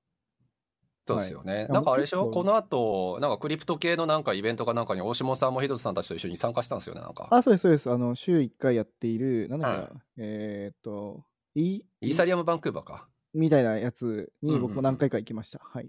そういうことですよね。なんか意外とそういうコミュニティとしてのね、力が、まあ、基盤がしっかりしてるっていうことが、まあ、よく分かった回だったし、まあね、なあちゃんさんもその界隈だと非常に有名な方とはい。えーいうのもあったので、まあ、改めてバンクーバーでね、どんなことするのみたいなのを、ヒデトさんからいろいろ教えてもらったっていう回でしたね。はいまあ、ただ、あれですよね、なっちゃんさんはあれですよね、結構英語を勉強するのが目的うんうんなところもあって、そうそうそうそう。まあ、やっぱりね、なんか日本が遅れてしまう理由の一つとして英語っていうのがあるのかなと思って、まあね、まあ結局英語なのかってなっちゃうとこあるけどね。だからもう英語頑張ろう。 そうそうそう、だからぜひね、Web3 の日本人やってる方とか、ね。まあ、な英語を覚えるだけで、うん多分全然世界で通用すると思うから、いや、間違いない、間違いない。うんそういうのやっていってほしいなと思ったし、はいなんか本当に英語って問題だなと、まあ、個人的に自分もそうですけど、思いました。そうね、はい頑張ろう、みんなでっていう。はい。 で、次なんですけども、えっ、と、はい93回目、またアキさんですね。ああ、これあれかだから、俺記事書いて、一回ダベらしてもらった時か。そうですね。また、あの、配食いについて、アキさんと語った回です。うん、懐かしいな。俺、この時のこと言うていいもうはめいちゃくちゃ酒飲んでてほとんど覚えてない。だ から、なんか酔っ払ったところ、結構ね、2時間ぐらい確か撮ってて、はい、はいはいはい酔っ払ったところだいぶカットしたはず。はい。 前半しか使ってないい気がすや、る。ごめんなさいね。ほとんど俺のせいだと思うわ。でも、この時あれだよね。確か、ツイッタースペースかなんかで流してたんだよね。確か。あ、そうですね。初めてのオンライン。だからで、そうなのよ。だから意外と、あの、意外とというか、あの、俺らのその酔っ払って言っちゃいけないことがたくさん流れているのは、ツイッタースペースでしか聞けなかったっていうあ、ね。そうそ うそう。あそう綺麗にはね、カットしたんで、その後ね。ありがとうございました。いだやから今年。もやりたいね。なんか、形に残らない放送をしたいですうねん。形に残らない、 あの、言いたい放題言う放送を ね、ぜひちょっとやりたいけど。まあでも、この時いろいろ、そうね、俺のその記事書いたっていうのがあったけれども、それにしたっていろんな、というか、アキさんみたいなね、やっぱりトップで、うん第一線でやられてる方の話っていうのをいろいろ聞けたっていう分は、はいそ。の壁打ち的には僕すごく良かったですね。確かに。はい。そうなんですよ。なので、まあ、またちょっとぜひね、あの、どうせこの辺界隈の人たちばっかりだろうから。はい。まそあう、家も近いちんでね、アキさんは。まねた間違いない出ていただけると思うんで、はい。ょっと。はい、ぜぜひひお願いしたいです。はい。はい。で、次次が、えっと、94回目の、えっと、正気さんの回ですね。おーはいはい、大下先生のお弟子さんって言っていいのかまあ、そうですね、僕がメンターをしている、うんえっと、正気さんで、なはい。えーまあ、文系出身で未経験から、えっと、アメリカのスタートアップでバックエンドエンジニアとして、えーはいキャリアをスタートさせたと。ねえ、この人確かあれでしたっけ奥さんが確かアメリカ人みたいな感じだったっけあ、そうです、そうです。はい。そうだそうだ。だからビザ的にはそこもあるから問題なくてっていう人だったけど、まあすごかったよね。やっぱりこう、アメリカで挑戦するぞっていう人って、なんか変な人が多いなとは思うけども、はい。そう、なんかもう第一声そのトップを走られてるってイメージで。はい。そう文系出身で未経験からなんだけど大下さんみたいな人にメンターをお願いするっていうハートもすごいけ ど、まあ、井の一番にあの連絡来ましたからね、あのツイッタえーえで募集したら。行動力の塊みたいな人だったですねいやーそうですね。しこの人今連絡取ってんのあとでも最近ああの本当シアトルに引っ越してきて夫婦でそうですよねででもっと言うとあの僕ら今あの、デザインがちょいちょい必要な時とかあるんですけども、はいはいそれを今あの正輝くんの奥さんにやってもらってます。あそうなんですかはい、でなんか今ちょうど就職これから大学院を出てこれからデザイナーになるっていうタイミングなので、うまーんあ、そのちょうどいいかなと思ってちょっとしたものをやってもらっていてなるほどねででもっといいのが、えっとはいやっぱ彼女はアメリカ生まれなんでもちろんネイティブなので、なんかそのデザインってやっぱその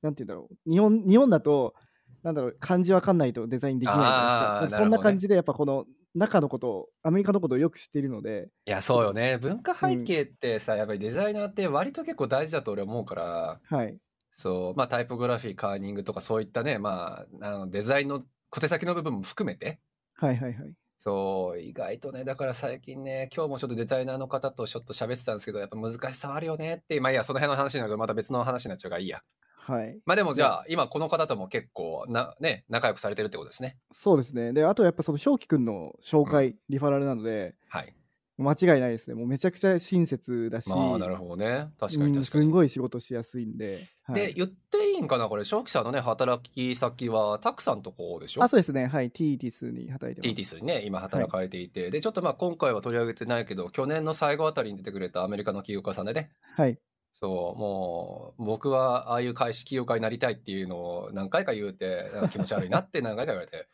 はい。瀬谷さんが尊敬するたくさんの会は、あの、2021年にそう ですね。会なので、まあ、ぜひはいそれも聞いていただきたいですね。はい間違いないです。であで次が97回目かな。うんうん。えっ、と、大志さんの、また大志さんの回で、ああ、俺、この回はタイトルだけむちゃくちゃ好きだわ。いや中身も好きよ、中身も。中身も好きだけど、そう、アウトプットでしか世界、自分の世界は変えられない。これ、あの大志さんが誰かが言ってたやつを教えてくれたやつなんですけども、いや、素晴らい。しい。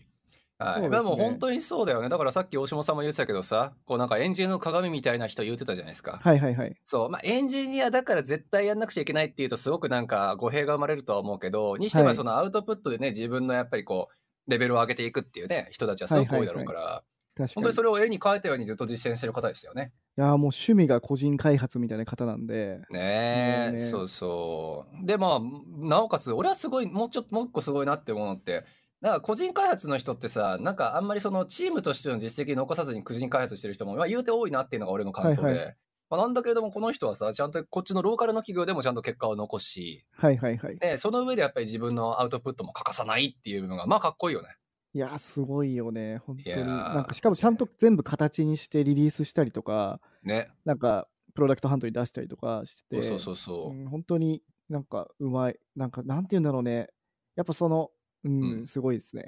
いや、間違いないけど、語彙力大丈夫はい、まあでもね、そう、アウトプットを、こんいや個人いでもね、今相談乗ってる人にもい多いんですよ。あの、はい個人開発を将来的にやりたいと。なんだけれども、はやっぱり、いや、どうせやるなら世界を目指したいと。はいそれじゃあ日本の国内でやっぱり個人開発していたとしたって世界なんか狙えないじゃないかと。ああはいはい、はだい、ったら最初からこっちにくればいいじゃんっていう文脈で、こっちからまず個人開発頑張りたいんですっていう相談実は多くて、うーん全員に大志さんを教えてる。えー大志っているよ、っつって。でもちょっと言っちゃ悪いけどさ別にはいこっちに来て一人はでか個人開発するのは別に、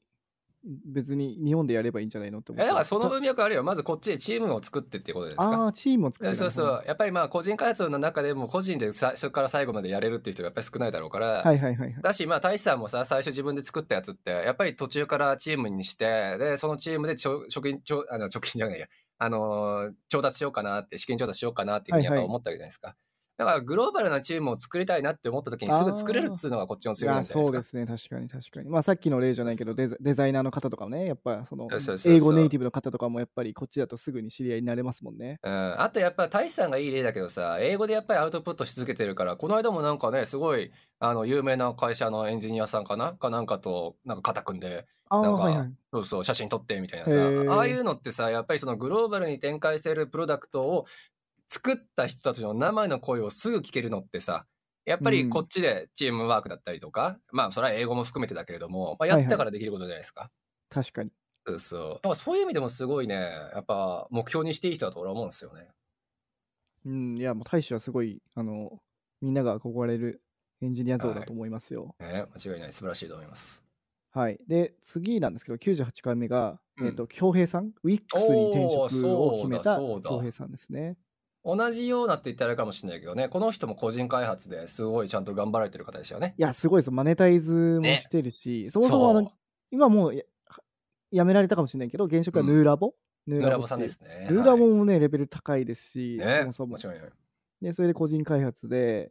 えーさらに OSS もしてて、で、うん OSS はちゃんと英語とで出してるんで、ね、世界の人が使ってくれてるみたいな状態になってて、もういや、す間ご違いいな。ない。うん、だからこの回とこ、ね、前回も含めてすごい贅沢なあれだったよね。ちゃんと個人開発されてる方で、しかもまあね、あの、はい何、ちゃんと、まあマネタイズもちゃんとできていて、マネタイズできてる人がやっぱ少ないじゃないですか。そうですね、はい。そうそうそう。で、まあやっぱり経歴もちゃんとされていてっていう部分で、まあそれこそ本当に97、98回とね、今後個人開発で、まあ、一個ちょっと頑張りたいっていう人たちに関しては、まあ両方すごく聞いていい話だと思うしね。あそうですね、ぜひ聞いていただきたいですね、この回は。すごはいい参考になると思いますし、間違いない。でもっと言えば、まあ、彼らにこう直接連絡して、なんうかんコミュニケーションとか取ってほしいですね。そうですねなんか質問とか、はい。絶対答えてくれると思うんで、彼らは。 ね本当優しいからね、みんな。そう、みんな優しいのよ。ねはい本当にで、次がですね、はいえっ、と、そうですね、99回目のオーティファイの CEO の近澤さんです。 近田先生に来ていただきました。いやー、緊張したね、この時はとりあえず。そう、俺ね、あの、その前の上、あの、前働いたところの社長さんに紹介してもらって最初近田さんに会ったんで、言うはて会うのは2回目だったんですよ。それもう何年も前でしいたや、っけそうよ。だからびっくりして、その時会った時は全然まだね、1階のエンジニアさんでしかなかったから、あの、なんか正直そんななんかすごい人だとは思ってなかったんだけれども、はいはい。そうもう数年の時を経ていつの間にかオーティファイっていうね会社を創業されてそういつの間にかもうなんかグローバルで活躍されているテック企業の中だったらもうかなり特出してね成功労働を歩んでる会社みたいなイメージだったから、うん日本の中ではってことですそようね。そうそうそうなのでまあそんなね近澤さんのちょっとお話っていうのを99回目、まあ、100回目の1個前のね記念日っていう形で、はい。はい、撮らせていただいたというところでしたがなんか印象に残ってる部分ありますえー、ああの印象に残ってる部分はあの採用の話がちょっと印象に残っていてあれあの日本でも意外と海外の人たち雇えるよみたいなところあそうそうそうそう、うんうんうなんんかむしろ日本で日本人のエンジニアを取るよりも、うんうんうん日本で、まあ、日本語喋れない海外のはい日本日本国籍以外の方を取る方が楽だし、ななんかそこに競合がいないからいい人を意外と取れるって言っていて、ねえなんかやり方がすごい賢いなと思いました。間違いない、だから俺結構そこに対しては実は反対とまで言わないけども違う派だったんですよね、やっぱまあ日本にねあの行くメリットってその外国人ステータスからするとどこにあんのっていうのがずっと頭から離れなかったんだけど、はい、ちゃんと言う言うてしまうとさちゃんとその納得する企業テーブル公開して納得する、あの環境を整えてはい、納得するやりがいを多分まあ提示することができれば、まあ、国なんか関係ねえんだろうなっていうのはあの時思った。ああ、確かに確かに。まあ、あと意外となんか日本って人人気だっていうのも言ってましたよね。意外と人間違いながいいるみたいなのも言ってましたよね。ねえだから結構その辺開拓するのは今後俺面白いかもなって思わせてもらったのがこ俺も結構そこは覚えてますね。そうですね。まあでもそれもやっぱ一重に、うんまあ近澤さんがやっぱこのアメリカで働いていて、まあシンガポールと確かアメリカですよね。うんうんで働いていて、やっぱその英語きゃん環境というか、もそうねうグローバル環境に慣れてたので、うんまあそういう会社を作ろうって目指してたからじゃないかなと思うんですよね。まあやっぱあとアルケミストじゃないやっぱり。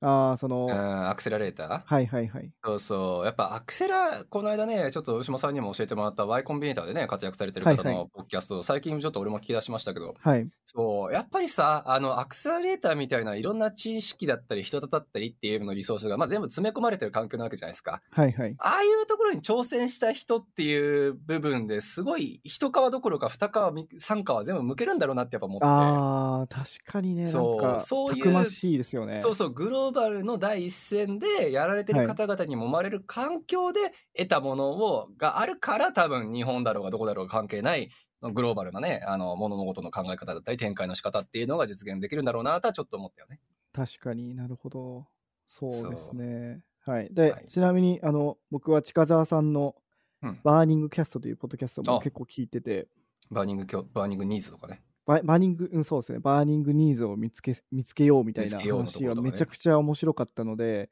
なんかこれから事業を考えるとか、まあ、うんうんまあ個人開発でもいいんですけども、なんかアイディアを考える方は、ぜひ参考にした方がいいと思うので、ね、間違いない。はい。この間、近田さんのね、あの、しゅんさんが、あの、なんか喋ってる回があったって。あーはいはいはいはい。なんか、そしうそゅうそうんさんも、なんかそのまま近澤さんねのやり方をや っそたのみままたいな。ドパクリしましたって。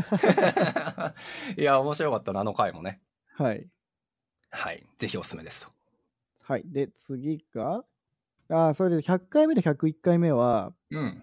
実はあの100回記念イベントあーのそうだフロそうだックのオフィスでやらせていただいて、はい。牛のオフィスね、なんか、あんなクソ狭いところに20人、30人くらい来てもらってね。それでいろいろインタビューしたんですよね。 そうそうそうそうそなう。どんでんな、あの、回が楽しかったですかとか、はいはいはい。あと、今後どういう人呼んでほしいですかみたいな話をね。はいはいはい。そうなので、まあ、これはまあ、いろんな方が出ていただいて、すごいあの参考になりました。ね、間違いない。まあ、初オフ会ってことだったね。はい、そうでうすん、ね。楽しかったなと思うので、まあ、またちょっと次1000回かな。 はい。 1000回記念。 1000回記念。 1000回記は念。い。いけるかな生きてるかちょっとわかんないですけど。わかんない生きていや生きてはいるんじゃないギリギリ。だって2、3年で100回行ったってことでしょあじゅ20年とかじゃあ20年とか。 俺ら完全じじいですけどね。じそじのいで時もはやってたら面白いですね、ね。やってたら面白いっちゃ面白いです ね。はいはい。まあ、というわけで、そうですね。あの、その、まあ、ぼあの何イベント会だったと。はい。で、えっ、と、次が102回目ですね。うんえっとも、先ほどもちょっと言った森田さんの、ああ、そうね。会ですね家族でこちら移住された、個人開発もされてる方ですね、この人も。はい。ね、自分のプロダクトを実際リリースして、それも運営しながらこっちに来られてって人って意外と少ないんだから、少ないよねって思って。ああ、確かに。そうそうそう。大体まあなんかどっかの会社でね、雇われてる方とかが、まあもちろんほとんどだから。うん。そう。で、やっぱりこの方もね、言ってたと思うけど、やっぱり家族のね、あの、はいはいはいまあお子様の子育てとか、はい、はい。その辺を踏まえて、やっぱりこっちに来られたっていうことだったから、まあ、いろんな結構ネタが多かった方でしたね、そういう意味で言うと。そうですね。まだまだあの話したい内容はいっぱいありますね。なんかね開発中のなんかサービスもあるみたいな話もしてうたんうんのうんで、はい、その辺も聞いてみたかったですね。ね間違いない。はいなのでちょっともうそう、個人開発的にもそうだし、子育て的にもそうだし、はい。あの、まあその今後のね、事業的にもそうだし、ちょっといろんな話が出てね、足りないなっていうのがあるんで。いやー、そうなんですよ。はい。はい。森田さんはすごぜいあの資料深い方なんで、いねろいろ聞いてみたい。はい。はい、出ていただきましょう、もうぜひね。はい。で、はい次がですね、えっ、と、103回目のエリーさんの。ああ、はいははいはい、エリーさん会。だからデザイナーの珍しい、珍しいっていう2人目かな。そうですね。で、この回は実は、あのー先ほどの100回記念の中で、うん。あぜひエリーさんに出てほしいっていう要望があって、あったんだわ、そうだわ。そう。で、エリさんあれですよね、そのバンクーバーの、えっと、なんだ、学校で、えっと、そうデそザうイン、そうウェブ開発とかデザインを教えてるんですよね。そうそう、CIC っていう学校で、あの、はいいわゆる UX 今教えられてる方で、その生徒さんがインタビューで、ぜひそのエリさん先生を出してほしいって言ってたんですよね。いや、そうなんですよ。で、もともとね、まあ、えこの時にも言ったけど、エリーさんはフログ使ってこっちに来て、現地就職目指してた方で、ああ、なるほまあ、ど、なるほフど。ログ使ってっていうあれでもないか、その時フログあんま形なかったからな。まあまあ、僕もちょっといろいろ喋らせてもらって、で、はこいはいっちに来て、で、えっと、現地就職目指してた方で、で、実際はいこっちで就職もして、キャリア的にも結構ちゃんとしたとこで働いて、で、日本にも帰ってフリーランスもやって、結構大きいとこからもね、いあの、オファーも来てた方で、はいはい。そう、それを蹴って、CICC みたいな、みたいなやつだからなっていう学校 で、あのーまあ、UIUX を教えるっていう側に回るっていうことで、結構われ、割とレアな例よね。いやー、すごいレアじゃないですか。やっぱその、キャリアをね、一回、なんか止まるっていうのはすごい怖いことだと思うんで、それをでき,、ねできてるのはすごいなと思ったんですけども、間違いまなあい。ちょっとでも覚えてるのが、うん一回自分の知識をこう整理したいみたいな話を言ってましたよね。うん確かに。で確か本を執筆されてるとか、そうですねそ。の自分はのい吸収したものをその学校で教えたいみたいな感じで、うんうんなんか一回こう整理したいみたいなことを言っててそうですねあそれは確かにあるなみたいなやっぱずっと走り続けるとなんか整理する暇もないじゃないですか、まあ間違いない。まあしかもさ、うん人に教えるっていうことは、さらに整理のやっぱりこう質をさ高めるかもなとは思いうよ、やね。ーもうそうですよね本とえかえまさにそうだし、そうそうそうはいそうそう、だからまあいろんな部分部分があったんじゃないですかやっぱ本出して自分のブランディングもやっぱり高めたかったやろうし、はいその整理も確かにそうやったやろうしなんかそういう意味ではなんか一回先生やるのもありなのかなとは思思いましたけどね大島先生なんかあんま想像できねえな あちなみにエリーさんの本はフロックのあのあのとあ本棚に置いてあるんで気になる方はぜひ立ち読みしてみて買って買ってってはいじゃあ今度はい僕も見てみよう、こはといですね、えーで、次が、えーっと、あ、105回目かな。ああ結城さんかゆうきさんの回で、はいお金 Ruby- について。お金についての部分もそうだし、まあ Ruby のねコアコミッターの方だったっていうのがねすごいキャッチーな方でしたねああ、そうですね。なんかその、コアコミッターになった経緯とかの話、めちゃくちゃ面白かったです。いや間違いないだし、そう僕は結構ねなんかバリバリこうエンジニアエンジニアした話をばっがっつりするのかなって思っていたんだけどはい。意外とって言ったらあれかもしれないけどねその今後ねそのお金の部分に関するやっぱりサービスだったりとかはいはい、はい。っていう部分をちょっとまあ視野に入れてるっていうことでね、はいなんでお金っていう部分でいろいろ話聞いてるとやっぱりそのエンジニアとかテックの業界の方ってそのお金に疎い人たちがやっぱ多いからそうですよね。はい。うん、そこをまあなんちゃらなんとかしたいという部分で、まあちょっと今考えられてるっていうところとあと俺がよく覚えてるのは正直企業スタンスがすごく俺に似てたね。えーあ、じ自分の問題を解決しちゃうみたいな感じですまか、あ、というのもそうだけどさそのまあ資金調達の部分とかもなんか第三者機関にお願いするっていうよりは自分の自己資金でワンチャンなんとかしたいみたいなところとかあのーそのはいはいは慎い重 派企業家よね。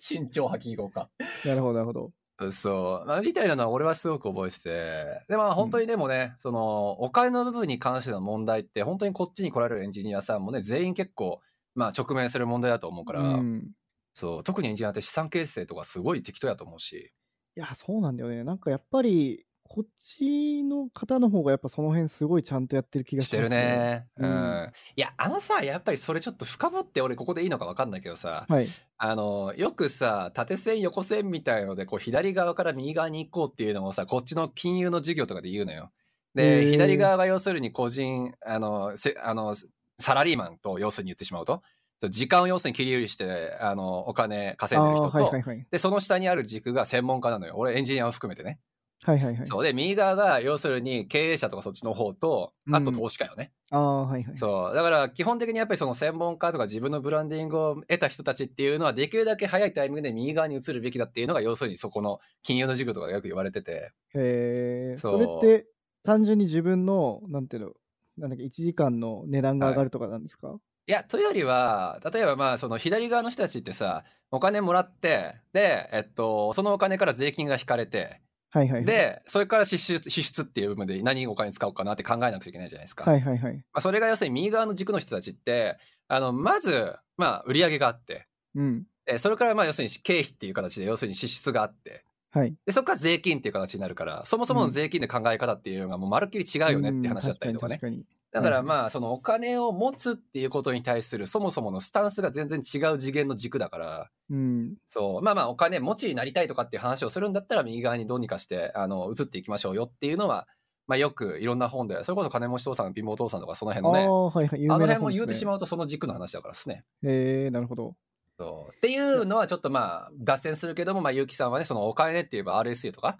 あのエクイティ関連とかよね、はいはいはいはい。そういうのも含めてもっと理解度を高めていきたいっていうね業界のリテラシーかいらやそうなんだよね。だからまあストックオプションとかさ、うんなんか最近日本の会社でストックオプションをなんとかしようみたいな会社あで、スタートアップ見ましたはいけど、はいはい結局日本とかってまだまだストックオプションってやめたら返さないといけないっいていうや謎ーあれそうだよねストックオプションって言ったらかっこいいと思ってるだけじゃねえのっていうなんかそのスタートアップを上げるもんだみたいな感じ でそうあれこれ嫌いなんだよな本当に結局さなんかそのなんて言うんだろうね、うんそのこっちのストックオプションと日本のストックオプションってやっぱ全然意味が違うから、そうね間違いなうい、ん、なんかそこでなんか例えばさこっちで考えるのが、まあ基本4年間で100%もらうからそうですね25%だよね大体そうだから自分の年収にその4分の1のうん、価値を与えなさいみたいなことを言ってそれがはあいはいなたの年収だよみたいな考え方もできるわけですそようねで。すね確かにね、でで4年経ったらもう本当にみんな現金でやめていくと思うんですよ。うん、間違い ない。ま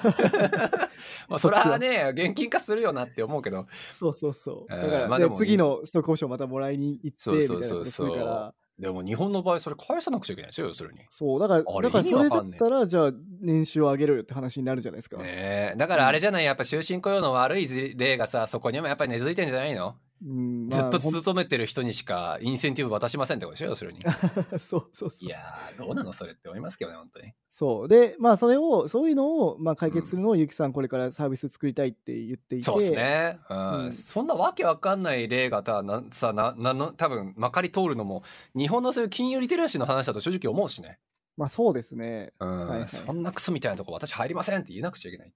うん。だからまあその辺とかまあ知りたい方はゆきさんのエピソード聞くか、はもしくはゆきさんに直接 DM でいろいろ聞いてみてもいいと思います。自分の DM で聞いていいの かないいじゃないですか。自分、なんかコンサルタントしてくださいみたいな、本当に自分の給与って適正なのかどうかみたいなのを、うんあの、調べてもらうのもいいと思いますよ。いや素晴らしい間違いないですねはい。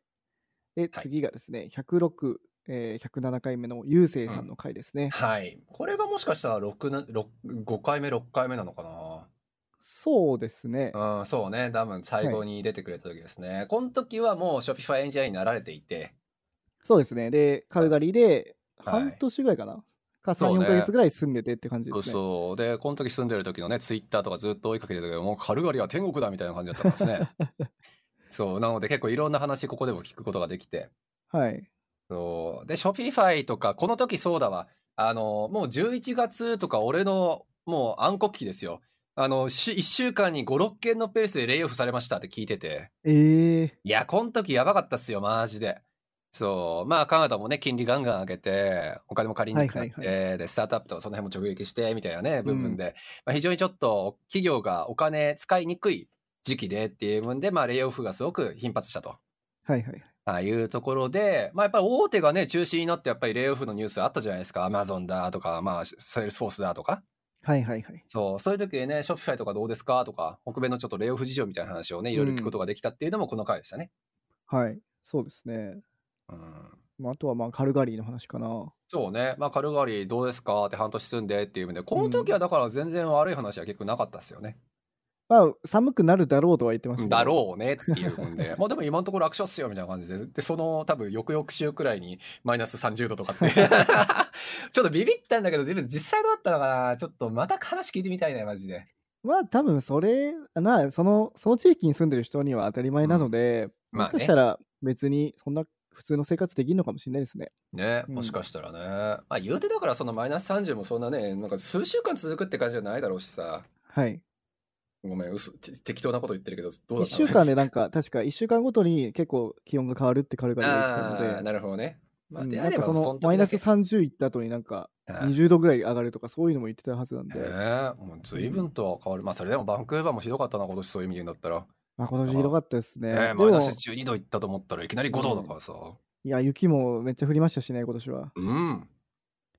今い年はひどかった、本当にいろんな意味で。はい。じゃあ、はいまあ来ゆうせいさんはね、まあ、今後も いろいろまあ、ちょこち教ょこえ出てていただもきたらっいて、な ちょこちょこ出てもらいましょう。勝手に言っちゃってごめんなさいって感じだけど。 はい。で、次がですね、108回目の洋介さんですね。ああ、いやー、懐かしい。なるほどね。懐かしいって言いながら、まだ1ヶ月くらいしか経ってないのか、これ。そうですね。えっ、と、はいあ、そう、これはそうなんだよ。僕らが、えっ、と、うん本間で働く里優さんタトゥーさんね、はい。が、えっ、と、出演された回に、うん。回で、えっ、と、確かエンジニアを募集したんですよね。そうだ、そうだ、そうだ、そうだ。で、そこで、その募集を聞いて、うんアプライして、見事に、まあ、あの、パートタイムで働いてるという方です、ね。ちょっと待って、サトゥーさんってもしかして去年、一昨年そうなんですよ。いなかったですよね。あれ、一昨年なのか。いや、そうね、あの、知らない人もいるかもしれないけど、本間っていうね、あの、サンフランシスコを出発点にして、あの、なん、テックハウスっていうのはあれ、なんて言うんだっけスマートフォームだっけスマートホームですね。スマートフォームを、まあ、はい提供されている会社さんで働かれていた、サトゥーさんに最初出てきてもらって、はい。はい。えっとね、49回目で50回49目で回す目。か。わあ結構初期だな、そう考えると。 21年のあー11月ですね。ああ、なるほどね。いや、はいそうか。で、その時に、まあ、その、ほほんまどうですかとか、アメリカどうですかみたいなね、はいはいはい。話をいろいろ聞かせてもろって、で、その回を聞いて、自分もぜひ働きたい言うて、えー、こうね、あの、洋介さんがアプライされて、無事、あの、入ったと。はいはい。はい、いうような形で。まあ、なか、なまさかのね、うちらのポッドキャスト経由で、あの、アメリカ就職者が決まるって いうね。うんなかなか面白いというか、誇いらしい。や、いいですね。なんかそういうつながりもどんどんできてってほしいですね、ね今後。間違いない間違いない、ぜひだからここねき今回聞いてる方々もいつそういうちょっとビッグなチャンスが舞い込んでくるか分かんないから、はい。いぜひ毎週聞いて毎週 SNS で投稿して毎週拡散しましょうというや、でも本当にこれいいと思いますよ。 あの、先週も和樹さんが募集してるって言ってたじゃないですか。ああそうそうそうかはいはいあはいねれ、なんかアメリカで働くめっちゃチャンスだと思うんですよ。え本当そうよね、だからね、本当にこういうところになんか、僕もそうなんで、僕もなんうかんそのツイッターとか見て、うん、うんうんこうこっちまで来れたので、なんかねそういうのをね、細い糸をこう、手繰り寄せて間違いいっないた方がいいんじゃないかななと思います。はい。はい、いつチャンスがね舞い込んでくるか分かんないから情報収集欠かさずにということではい。あとはアクションですね。行動することが大事なんで。はい。間違いないですはい。で、次が、えっと、最後ですね。はいえっと、12月19日の109回目の木戸さんあの。あそうだそうだあの Web3 版ポーカーのねプラットフォームを作るぞ言うてあはの今、アメリカで挑戦されている木戸さんですね。い。はい。これね、やっぱ僕も、えっと、8月ぐらいから、えっと、まあファ、コーファウンダーになって、今いろいろとこう、新しいサービスの準備をしてるんですけども、はい。その Web3 で考えたときに、うんうんで、Web3 業界見たときに、なんかこれって本当ブロックチェーン技術いるのみたいな。ああ、確かに確かうに。んなんかただ言ってるだけじゃ早ないい二のみ人たでいな。言ってんじゃねえのみたいな。 まあ、 よくあれじゃないですか、AI って使えばいいあみあたいな。わかるわかる。そうそう、ディープラーニングって言えばいいと今みたいな。そうはそうそうそう。でそういうの本当に多くて、いはいはいはないんか。本当にこれ意味あんのみたいなのがすごい多かったんですよね。でね今も多いし、でうんその間違いない中で、このポーカーかけるブロックチェーンっていうのは割とありだなと思って。いやこれはね木戸さんがちゃんと考えてたよね、実際、うんうんうんあの、まあ、言ってしまうとちょっと怒られるけどやっぱお若そうに見えるじゃないですか。そう、はいはいだしそうなんかまあとりあえずそのウォレット自体をあのまあ Web3 とかクリプト化すれば別になんかやり取りできるんじゃないのみたいなそれってぶっちゃけでも Web3 っていうかブロックチェーンの必要性ってまあもうもはやウォレットだけではいはいはいはい。でおぼ俺も正直思ってたのよ。はいそうなんだけど大島さんは結構鋭いツッコミをねたくさん入れられてでそれに対してちゃんと明確な答えを持ってたからねそう、あの透明性の話とかね。そうそう確かそうだし、うそうポーカーってねそうなんか何あのーちその構成上やっぱりその親が全取りみたいなそういうものではないから、に。うんうんんんそうそうだからその透明性にさらにしなくちゃいけないっていうめ利うん利点が実はあるんだよとかね、結そ構うちゃんと深いとこまで考えてらっしゃったからうん。そうですごいよねでこの人ねそのフロックっていうかうちがその人材いろいろちょっと集めて一人多分紹介させてもらってあ、そうでなん今ですね。そうそう働いてるっていうのもあるのでえ、もう働いてるの働いたよ。そう、ごい働いたっていうか、そうそへう。ーあの、ありがとうっつって、ありがとうっつってじゃないよ。俺がありがとう言うのはおかしいんだけ ど。そうそう。で、まあ今ね、資金調達の本当に挑戦まっしぐらっていう最中だと思うので、はい。そう、まあ非常にね、ちょっとこういう会社のやっぱり求人なんかもね、よく、あの、このポッドキャストで取り上げると思うから、はい。はい、ぜひちょっとアンテナのちょっと高い方々はね、あの、こういうこポあのポッドキャストを聞いて、ぜひちょっとアプライをしていただけれ ば。でもね、本当に僕、マジでブロックチェーンのいろいろなサービスの中で、もうかなりやってみたいなと思った一つですね。ああ、というと、どの辺単が純に大きくなりそう、かサービスが。ああ、スなケるーほルどしね。そう。いや、だ間違いないし。あのうんプレゼンテーションされたら、多分ね、割とこ首を縦に振る、あの、何、投資家なんかもむちゃくちゃ多いと思うし、うん。そう、結構ね、俺、ここで聞いたことっていうのは、将来的に、なんか実は、すごいビッグエピソードになるんじゃないかって、実は思ってるけどね。そう、だから瀬名さん、いや、ちょっと投資したいじゃない。え、間違いないよね。今のうちちょっと金出しておくから。 いや、でもね、この規模のさ、やっぱり、投資っつったら、億単位で出さないとあかんやろ俺わかんないけどさ。あでも、一口500万からとかかもしれいないけよ。るかな 一口500万やったらワンチャンあるよねっつって。いや、それぐらいね、可能性がある、ねなんかサービスを日本人がやってるのを、しかもアメリカでやってるのはすごいいいなと思っいや本て。当そうだし、うんかなり本気度がね、やっぱ弁護士の話なんかもそうだしさ、はい。そう、やっぱりこの辺ってやっぱりその、まあ保守義務やったりとか、そのまあ、何守秘義務か、だったりとか、なんか実際そのね、やっぱりこう、ギャンブルっていうの文脈上どういうプラットフォーム作るかとかって、やっぱりまあ、法律上大丈夫とかね、すごくやっぱり日本人ってビビるとかだと思うから、はいはいはい。そこもちゃんと四方八方から固めてビジネスやられてるっていう部分で、まあ、すごい、すごい人だったね。いやーね、だからそこがね、多分一番の、あの、超えるハードルだと思うんで、うん、間違いない。法律とかね、そこそうがね超えられたら、多分すごい伸ね。びるサービスなんじゃないかなと思ってます。いや、間違いない。はい。ぜひ頑張っていただきたい。はい、以上ですね。はーい。振り返りはいやー。楽しかったね。振り返ってみると。いやー、すごい、そうそうたるメンバーの方々とね話して、え。これ怒られるよ、こんなになんか。贅沢っすね、マジ贅で。沢だよ、本当に。ちょっとお金払わないと俺ら。そうなんですよね、貴重なええ時間をいただいて、本当にいやい話やして一い人ただいてるんで10万円ずつくらい払って、ちょっと300万くらい で。怒られろっていう。はい、そうなんですよ。で、まあ本当に皆さん、あの、ね、1年間、いろいろありがとうございました。で、多分ね、2021年からあの出演していただいている方もいるので、そうね、もう2回、3回、4回と出てくれてる方もたくさんいると思うので、はい、は、ないので、また、もう間違いない。いつ連絡行くかわからないですけど バッと来たら、ちょっと来週いいっすか っていう,、ね、いう可能性が大いにあると思いますが、はい、ぜひお付き合いいただけるとすごく嬉しいなということで。はい。で、はいそうですね、じゃあ最後に、ちょっと瀬名さん、そのベスト3みたいなの、俺これさ、言うもう良くない っていう、ちょっと思ってきたんもうだこけれど、で、これでいい。これで良くないとは思うけど、まあせっかくだからね、あのーまあ俺の主観ね、あくまでも。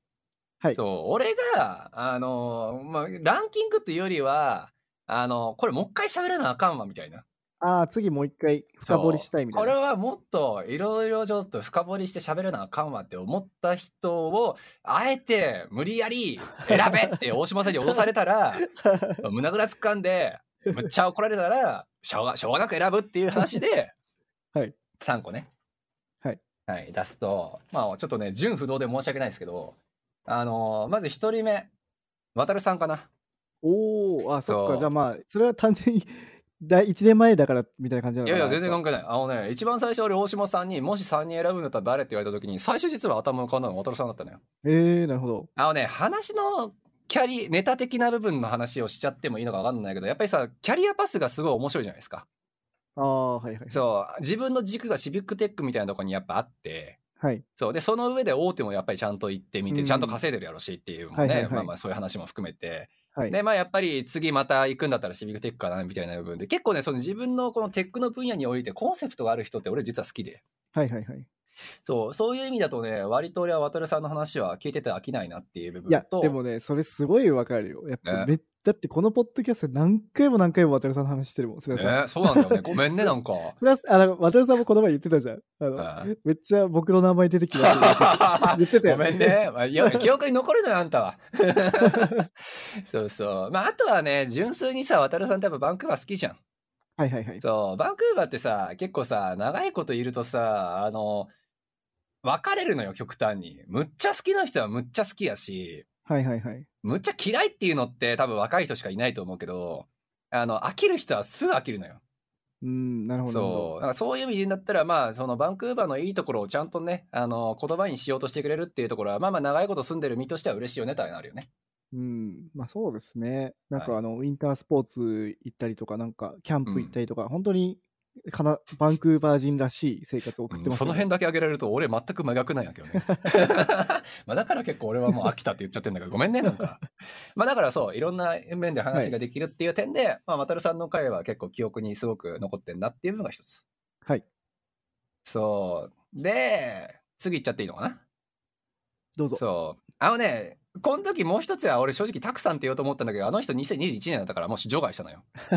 そう、その起業家的な目線で、やっぱり憧れがあんなっていう人との話って、やっぱ俺は結構テンション上がって、あれっていうか、たくさん去年話してないんだ、多分むしろ。 21あだあ、とそ思ううなよっ。ちゃうのか。うんたくさこん、のあれなんですよ、もうアメリカ来たんですよ。そうだよね。で、この間なんかね、シアトル行こうよって話をね、まあやってた、言あってそまうしたそうもんそうね。そう。そうだ、そうだ。そうそうだから多分ね、まあもう1年経ったのよ、おそらく。そうですね。落ち着いたと思うんで、ぜひね、出てもらいましょうか、たくさんね、に。ちょっとまた今度呼び出しましょう。はいまあっていうのはいいと して、で、それはそれでなんですけど、その次にやっぱり起業家としてっていう部分で憧れのやっぱり強い人っていうのをピックアップさせていただいて、まあはい近澤さんかな、やっぱ。ああ、はいはい。まあ、うんそのまあバーニングニーズとかバーニングキャストを聞いてたからっていうのもあって、まあ割となんか正直どういう話するかっていうのはなんとなくイメージはついてたんだけど、はいまあにしてもやっぱり本人のやっぱり挑戦っていうのをね、まあアルケミストの部分の話も含めてっていうので、こうなれたらいいなっていう話を聞けたのは俺は結構大きかったですね、やっぱ。なるほど、なるほど。うんやっぱさ、こう、まだまだやっぱり少ないじゃないですか。あの、アクセラレーターとか日本人で行ったっていう人って言うてすっごい少ないと思うし。まあそうですね。はいはい。そうそう、そこの文脈でやっぱり結果も出して、自分の会社もこんだけ大きくしてっていうので、やっぱり注目もされてっていうのだと、まあ憧れは強くなるよね、どうしても。いや、そうですね、確かに。そうっていう部分で、ああ、楽しかったというかね、あの自分のモチベーション的にもすごく上がったなっていうところで、記憶にはすごく残ってますね、やっぱ。いや、そうなんですよ。瀬名さんも去年も一日一年中、そのアクセラレーターってことを何百回も瀬名さんから聞いた何の万で、回かもしれない。 やっぱそれすごい気になってるってことですよ気にね。なってる、すごく気にな ってる。そうなんだよね。ほんと中途半端に会社がうまくいっちゃってるとね、なんかい行こうってするタイミングを逃すよねって、まあちょっとこれはまた別の話になるからいいや。今そうですね。そのエピソードをじゃあやりましょうか。はい、今度一回やりましょう。はい。そう。で、次行っちゃっていいはい、どうぞ。はい。次、アキさんかな。ああ、はいはい。トレジャーデータうんまあ、トレジャーはいデータのアキさんですね。まあ、3回出てもらってっていうので、1回目ね、キャリアパスの話聞いて、2回目、まあ、あの、飲みながら喋ってっていうので、俺のブログの話聞いてっていうのでもいろいろあったけど、はいあの、シンプルに去年1年の中で仲良くなって、うちにもボードゲームとかね、しに来てくれたりとかしてたんで、はいはい。そう、割となんだろう、結構アメリカの会社で働いてる人ってさ、あの、結構尖った人ばっかりのイメージが俺あったんですよ、まず。へ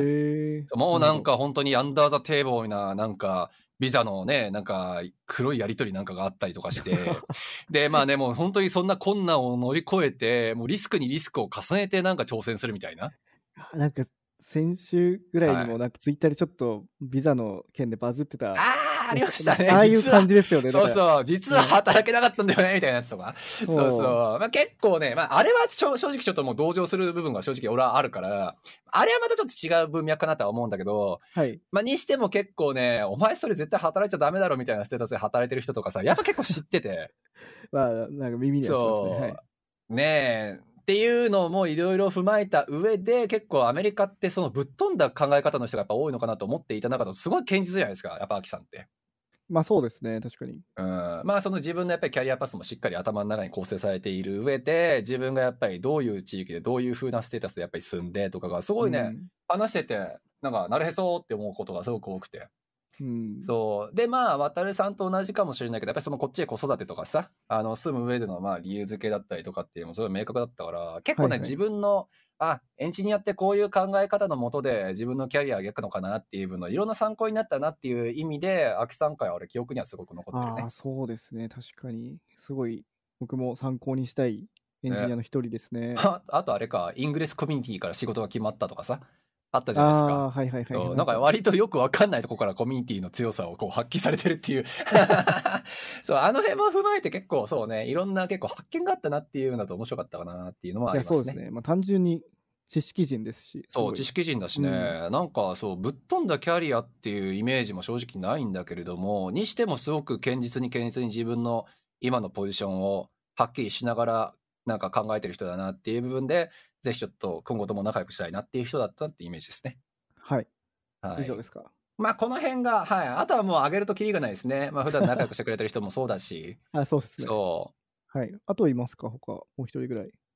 えーた一く人さん。とうんいうか。あ、たくさん。それ はもうたくさん大は好もきう、ですもんししっね。 ぱ、すっぱーくなるくらい、まあ何回も言ってるからですね。いや、企業家としてのスタンスよ、やっぱり。あの、そこになんかね、理が通ってる人がすごく俺は好きで。でもさ、あの、瀬名さんってさ、ええなんかさっきもあの、ゆうきさんの話したときに、なんはかい個人で、スタンス的には、経営うのんスタンス的には、その、あんま外外部の資本を入れないでまあね。やっていきたいみたいに言ってるけど、うんたくさん的にはそうじゃないじゃないですか。そうですね多分外部も入れたりしてるじゃないですか。まあ俺はもちろんあれは、あの、本人の話が全部本当であればのベースになっちゃうけど、はで、い KTDI に売った時もね、やっぱりその自分が今いるべきフィールドじゃないなとか、自分が多分手離すべきだなみたいな部分で、やっぱりその葛藤あーはいあったっていう部分は、割と、あ、もしかしたらじゃあ売らないっていう選択肢も考えていたタイプの売った人なのかなっていうところで、まあちょっと面白いなっていうふうに思ったよね。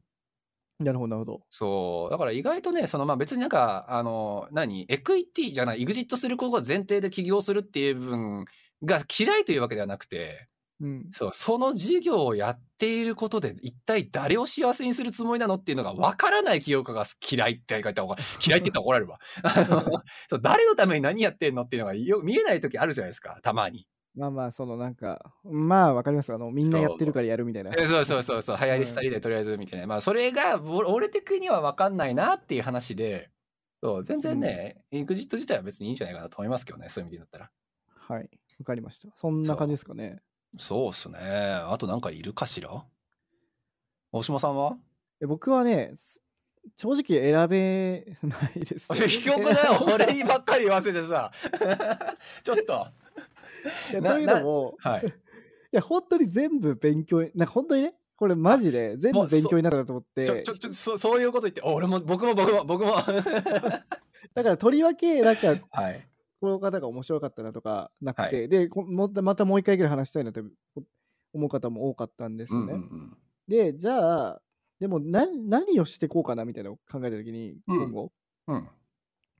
なんかあの結構いろんな人の話はもう聞けたのかなと思ってて、なるほどはで割と未経験からなったとか、まあ、うんうんう女ん性でなったとか、デザイナーでとか、いでアはいメリカでとか、あと起業家の方とか結構やってきたので、うんうんうんででもこのタイトルってエンジニア主体なので、はいはいはだいからもう少しちょっとエンジニアリングに踏み込んだ、まあ、うんうんあんまりなんか詳しくはならないけど、はいはいはいなんかソフ例えばエンジニアのソフトスキルとか、うんうんうんんこういう時どうなんか解決したんですかとか、そういう話とか、えー、なるほどなんねかそそういうのとかやっていきたいなっていうのがありまえすね。ー、なんですかそのチームマネジメントとか、まあ、チームでやっぱり例えば開発する上でのとかそあのそそうういですねう意味でもそソフトスキルってことですかソフトスキルとかはちょっと、なるほどねあの注目していきたいし、なるほどねはいですね、まあ、特にあのほ北米圏でどう立ち回るのかとか、うんその辺さまた話ちょっとずれるっていうかで、でうちょっと戻っちゃうけどはい、 K さんと浩平さんの話をちょっと俺は聞いてみたいかな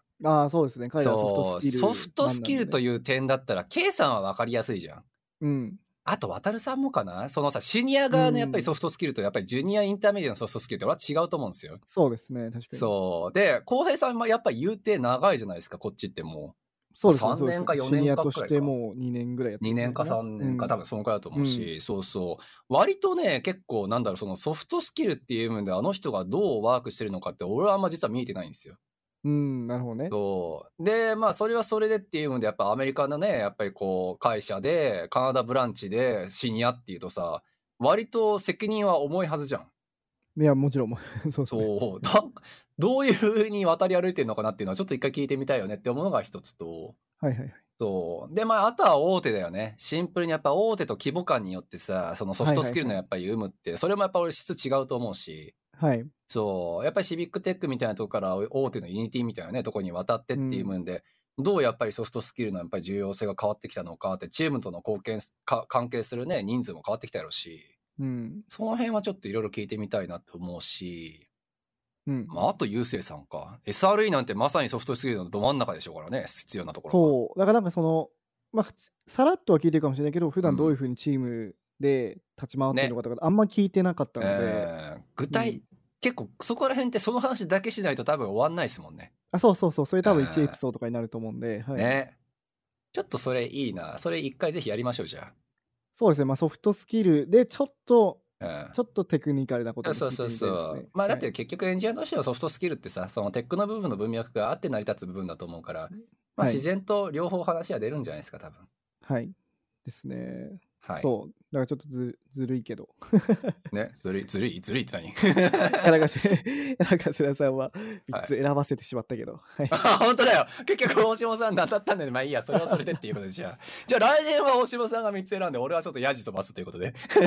そうですね。あでもそれは選べるから結構なんかいはいろんな人のこう人生を聞いてきたの感じがあるじゃないですか去年はあそうね。キャそリれアに系なんのね。かなんか優劣をつけれないというか。なんていうん俺だろうつけさせられた気分あると思うけど。 いや優劣というか、まあ、世良さんは多分自分の興味とあそうねシンうんシンクしたことが多いですよね。ええ、そう、俺はもう完全に自分勝手に興味が爆発したランキングをつけただけだからね、ランキンそうグとですいようね。か。はいそうそうそう。そうで、僕のなんか興味とかあんまりそこら辺ではあの考えてなかったんで、なるほどね。まあ、今年はなんかそういう、なんていうんだろうね、ためになる。なんか面接とかで話しそうなことかなとか、あとはなんか、ああー、なるほど。うん、なんかロールモデルというか、なんかその先輩から教えてもらうことみたいなことを聞けるかなと思ってて、それなが結構るほどね印象に残りそうだなと思うんですよね。うんうん、確かに確かに。うん。了解でというす。感じじでゃすあ、はい、2023年はその辺にもちょっとじゃあ力を入れつつ、いろんな人の話を聞いてみて、まあ、はい俺らもちゃんと、あ、それこそだってあれよね。あの、この間やった、あの、ワイコンが、なんかアイディアの、なんか良し悪し判断どうするのみたいなやつとかって、あれも面白かったしね。そう、だからそれも僕個人的にはやりたくて、あうんうの、んきょなんかポッドキャストって結構教育的に聞いてる人が多くて、教育コンテンツとして。まあ、学びになるものをね、耳から入れようってことよね。だから、1ヶ月に1回はちょっとなんか、僕はいが瀬名さんかのなんか読んだ本とか、ああ、いいじゃないですか。なんかそういう、まあもちろん英語のね、こっはちいはのい北米のリソースのものをなんか、うんうんで、あんまりそのニュース的なものはあんまり意味がないので、そんその場限りなので、まあ、確かにねまあ。高級的に使えそうななんかものうんうんうをんちょっと入れてったらいいのかなと思いましあれじゃない ?JS のさ、あのーなんか、あの、調査のやつ去年やったじゃないですか。一昨た。年だっああー、けステートオブステートオブ JS JS だ。そうそう。はいはいあれ今年も確か出たよね。あ、出ましたね。とか、そういうのとかでもいいでですし、あの辺とかは結構今後、そのフロントエンドの人たちがどう立ち回るのかっていうのの指標にもなりそうやし、はいはいはい。なん割かとあと面白いはか、もな。うん、そう、ポッドキャストで、なんか、あの、ゲールモンさん、あの、うんうんバーセルの社長が喋ってた内容とかも、割あと評価高かったの確かにで、。確かにうん確かに。ああいうなんか高級的に残りそうなのはやっていきたいなと思います。いや、間違いないですね。じゃあちょっとそういったところも今年は頑張っていこうということで。はい。ということで、あの、2022年ですね、あの、皆さん、あの、本ね当にゲストの方々、本当にありがとうございました。はい、ありがとうございました。もう、飯をおごります。 はい。はい。本当に怒ります。はい。で、今年も、あの、ぜひよろしくお願いします。はい、よろしくお願いします。はい、じゃあ、また次回お願いします。お願いします。このエピソードを聞いたあなたの感想は Apple Podcast のレビューでお待ちしています番組チームでコメント欄を全て読んでいますので、えー今後の番組を良いものにするためにあなたの感想をお待ちしています Spotify でお聞きの方は番組フォローをお忘れなくフォローするだけで番組のサポートにつながりますのでご協力お願いします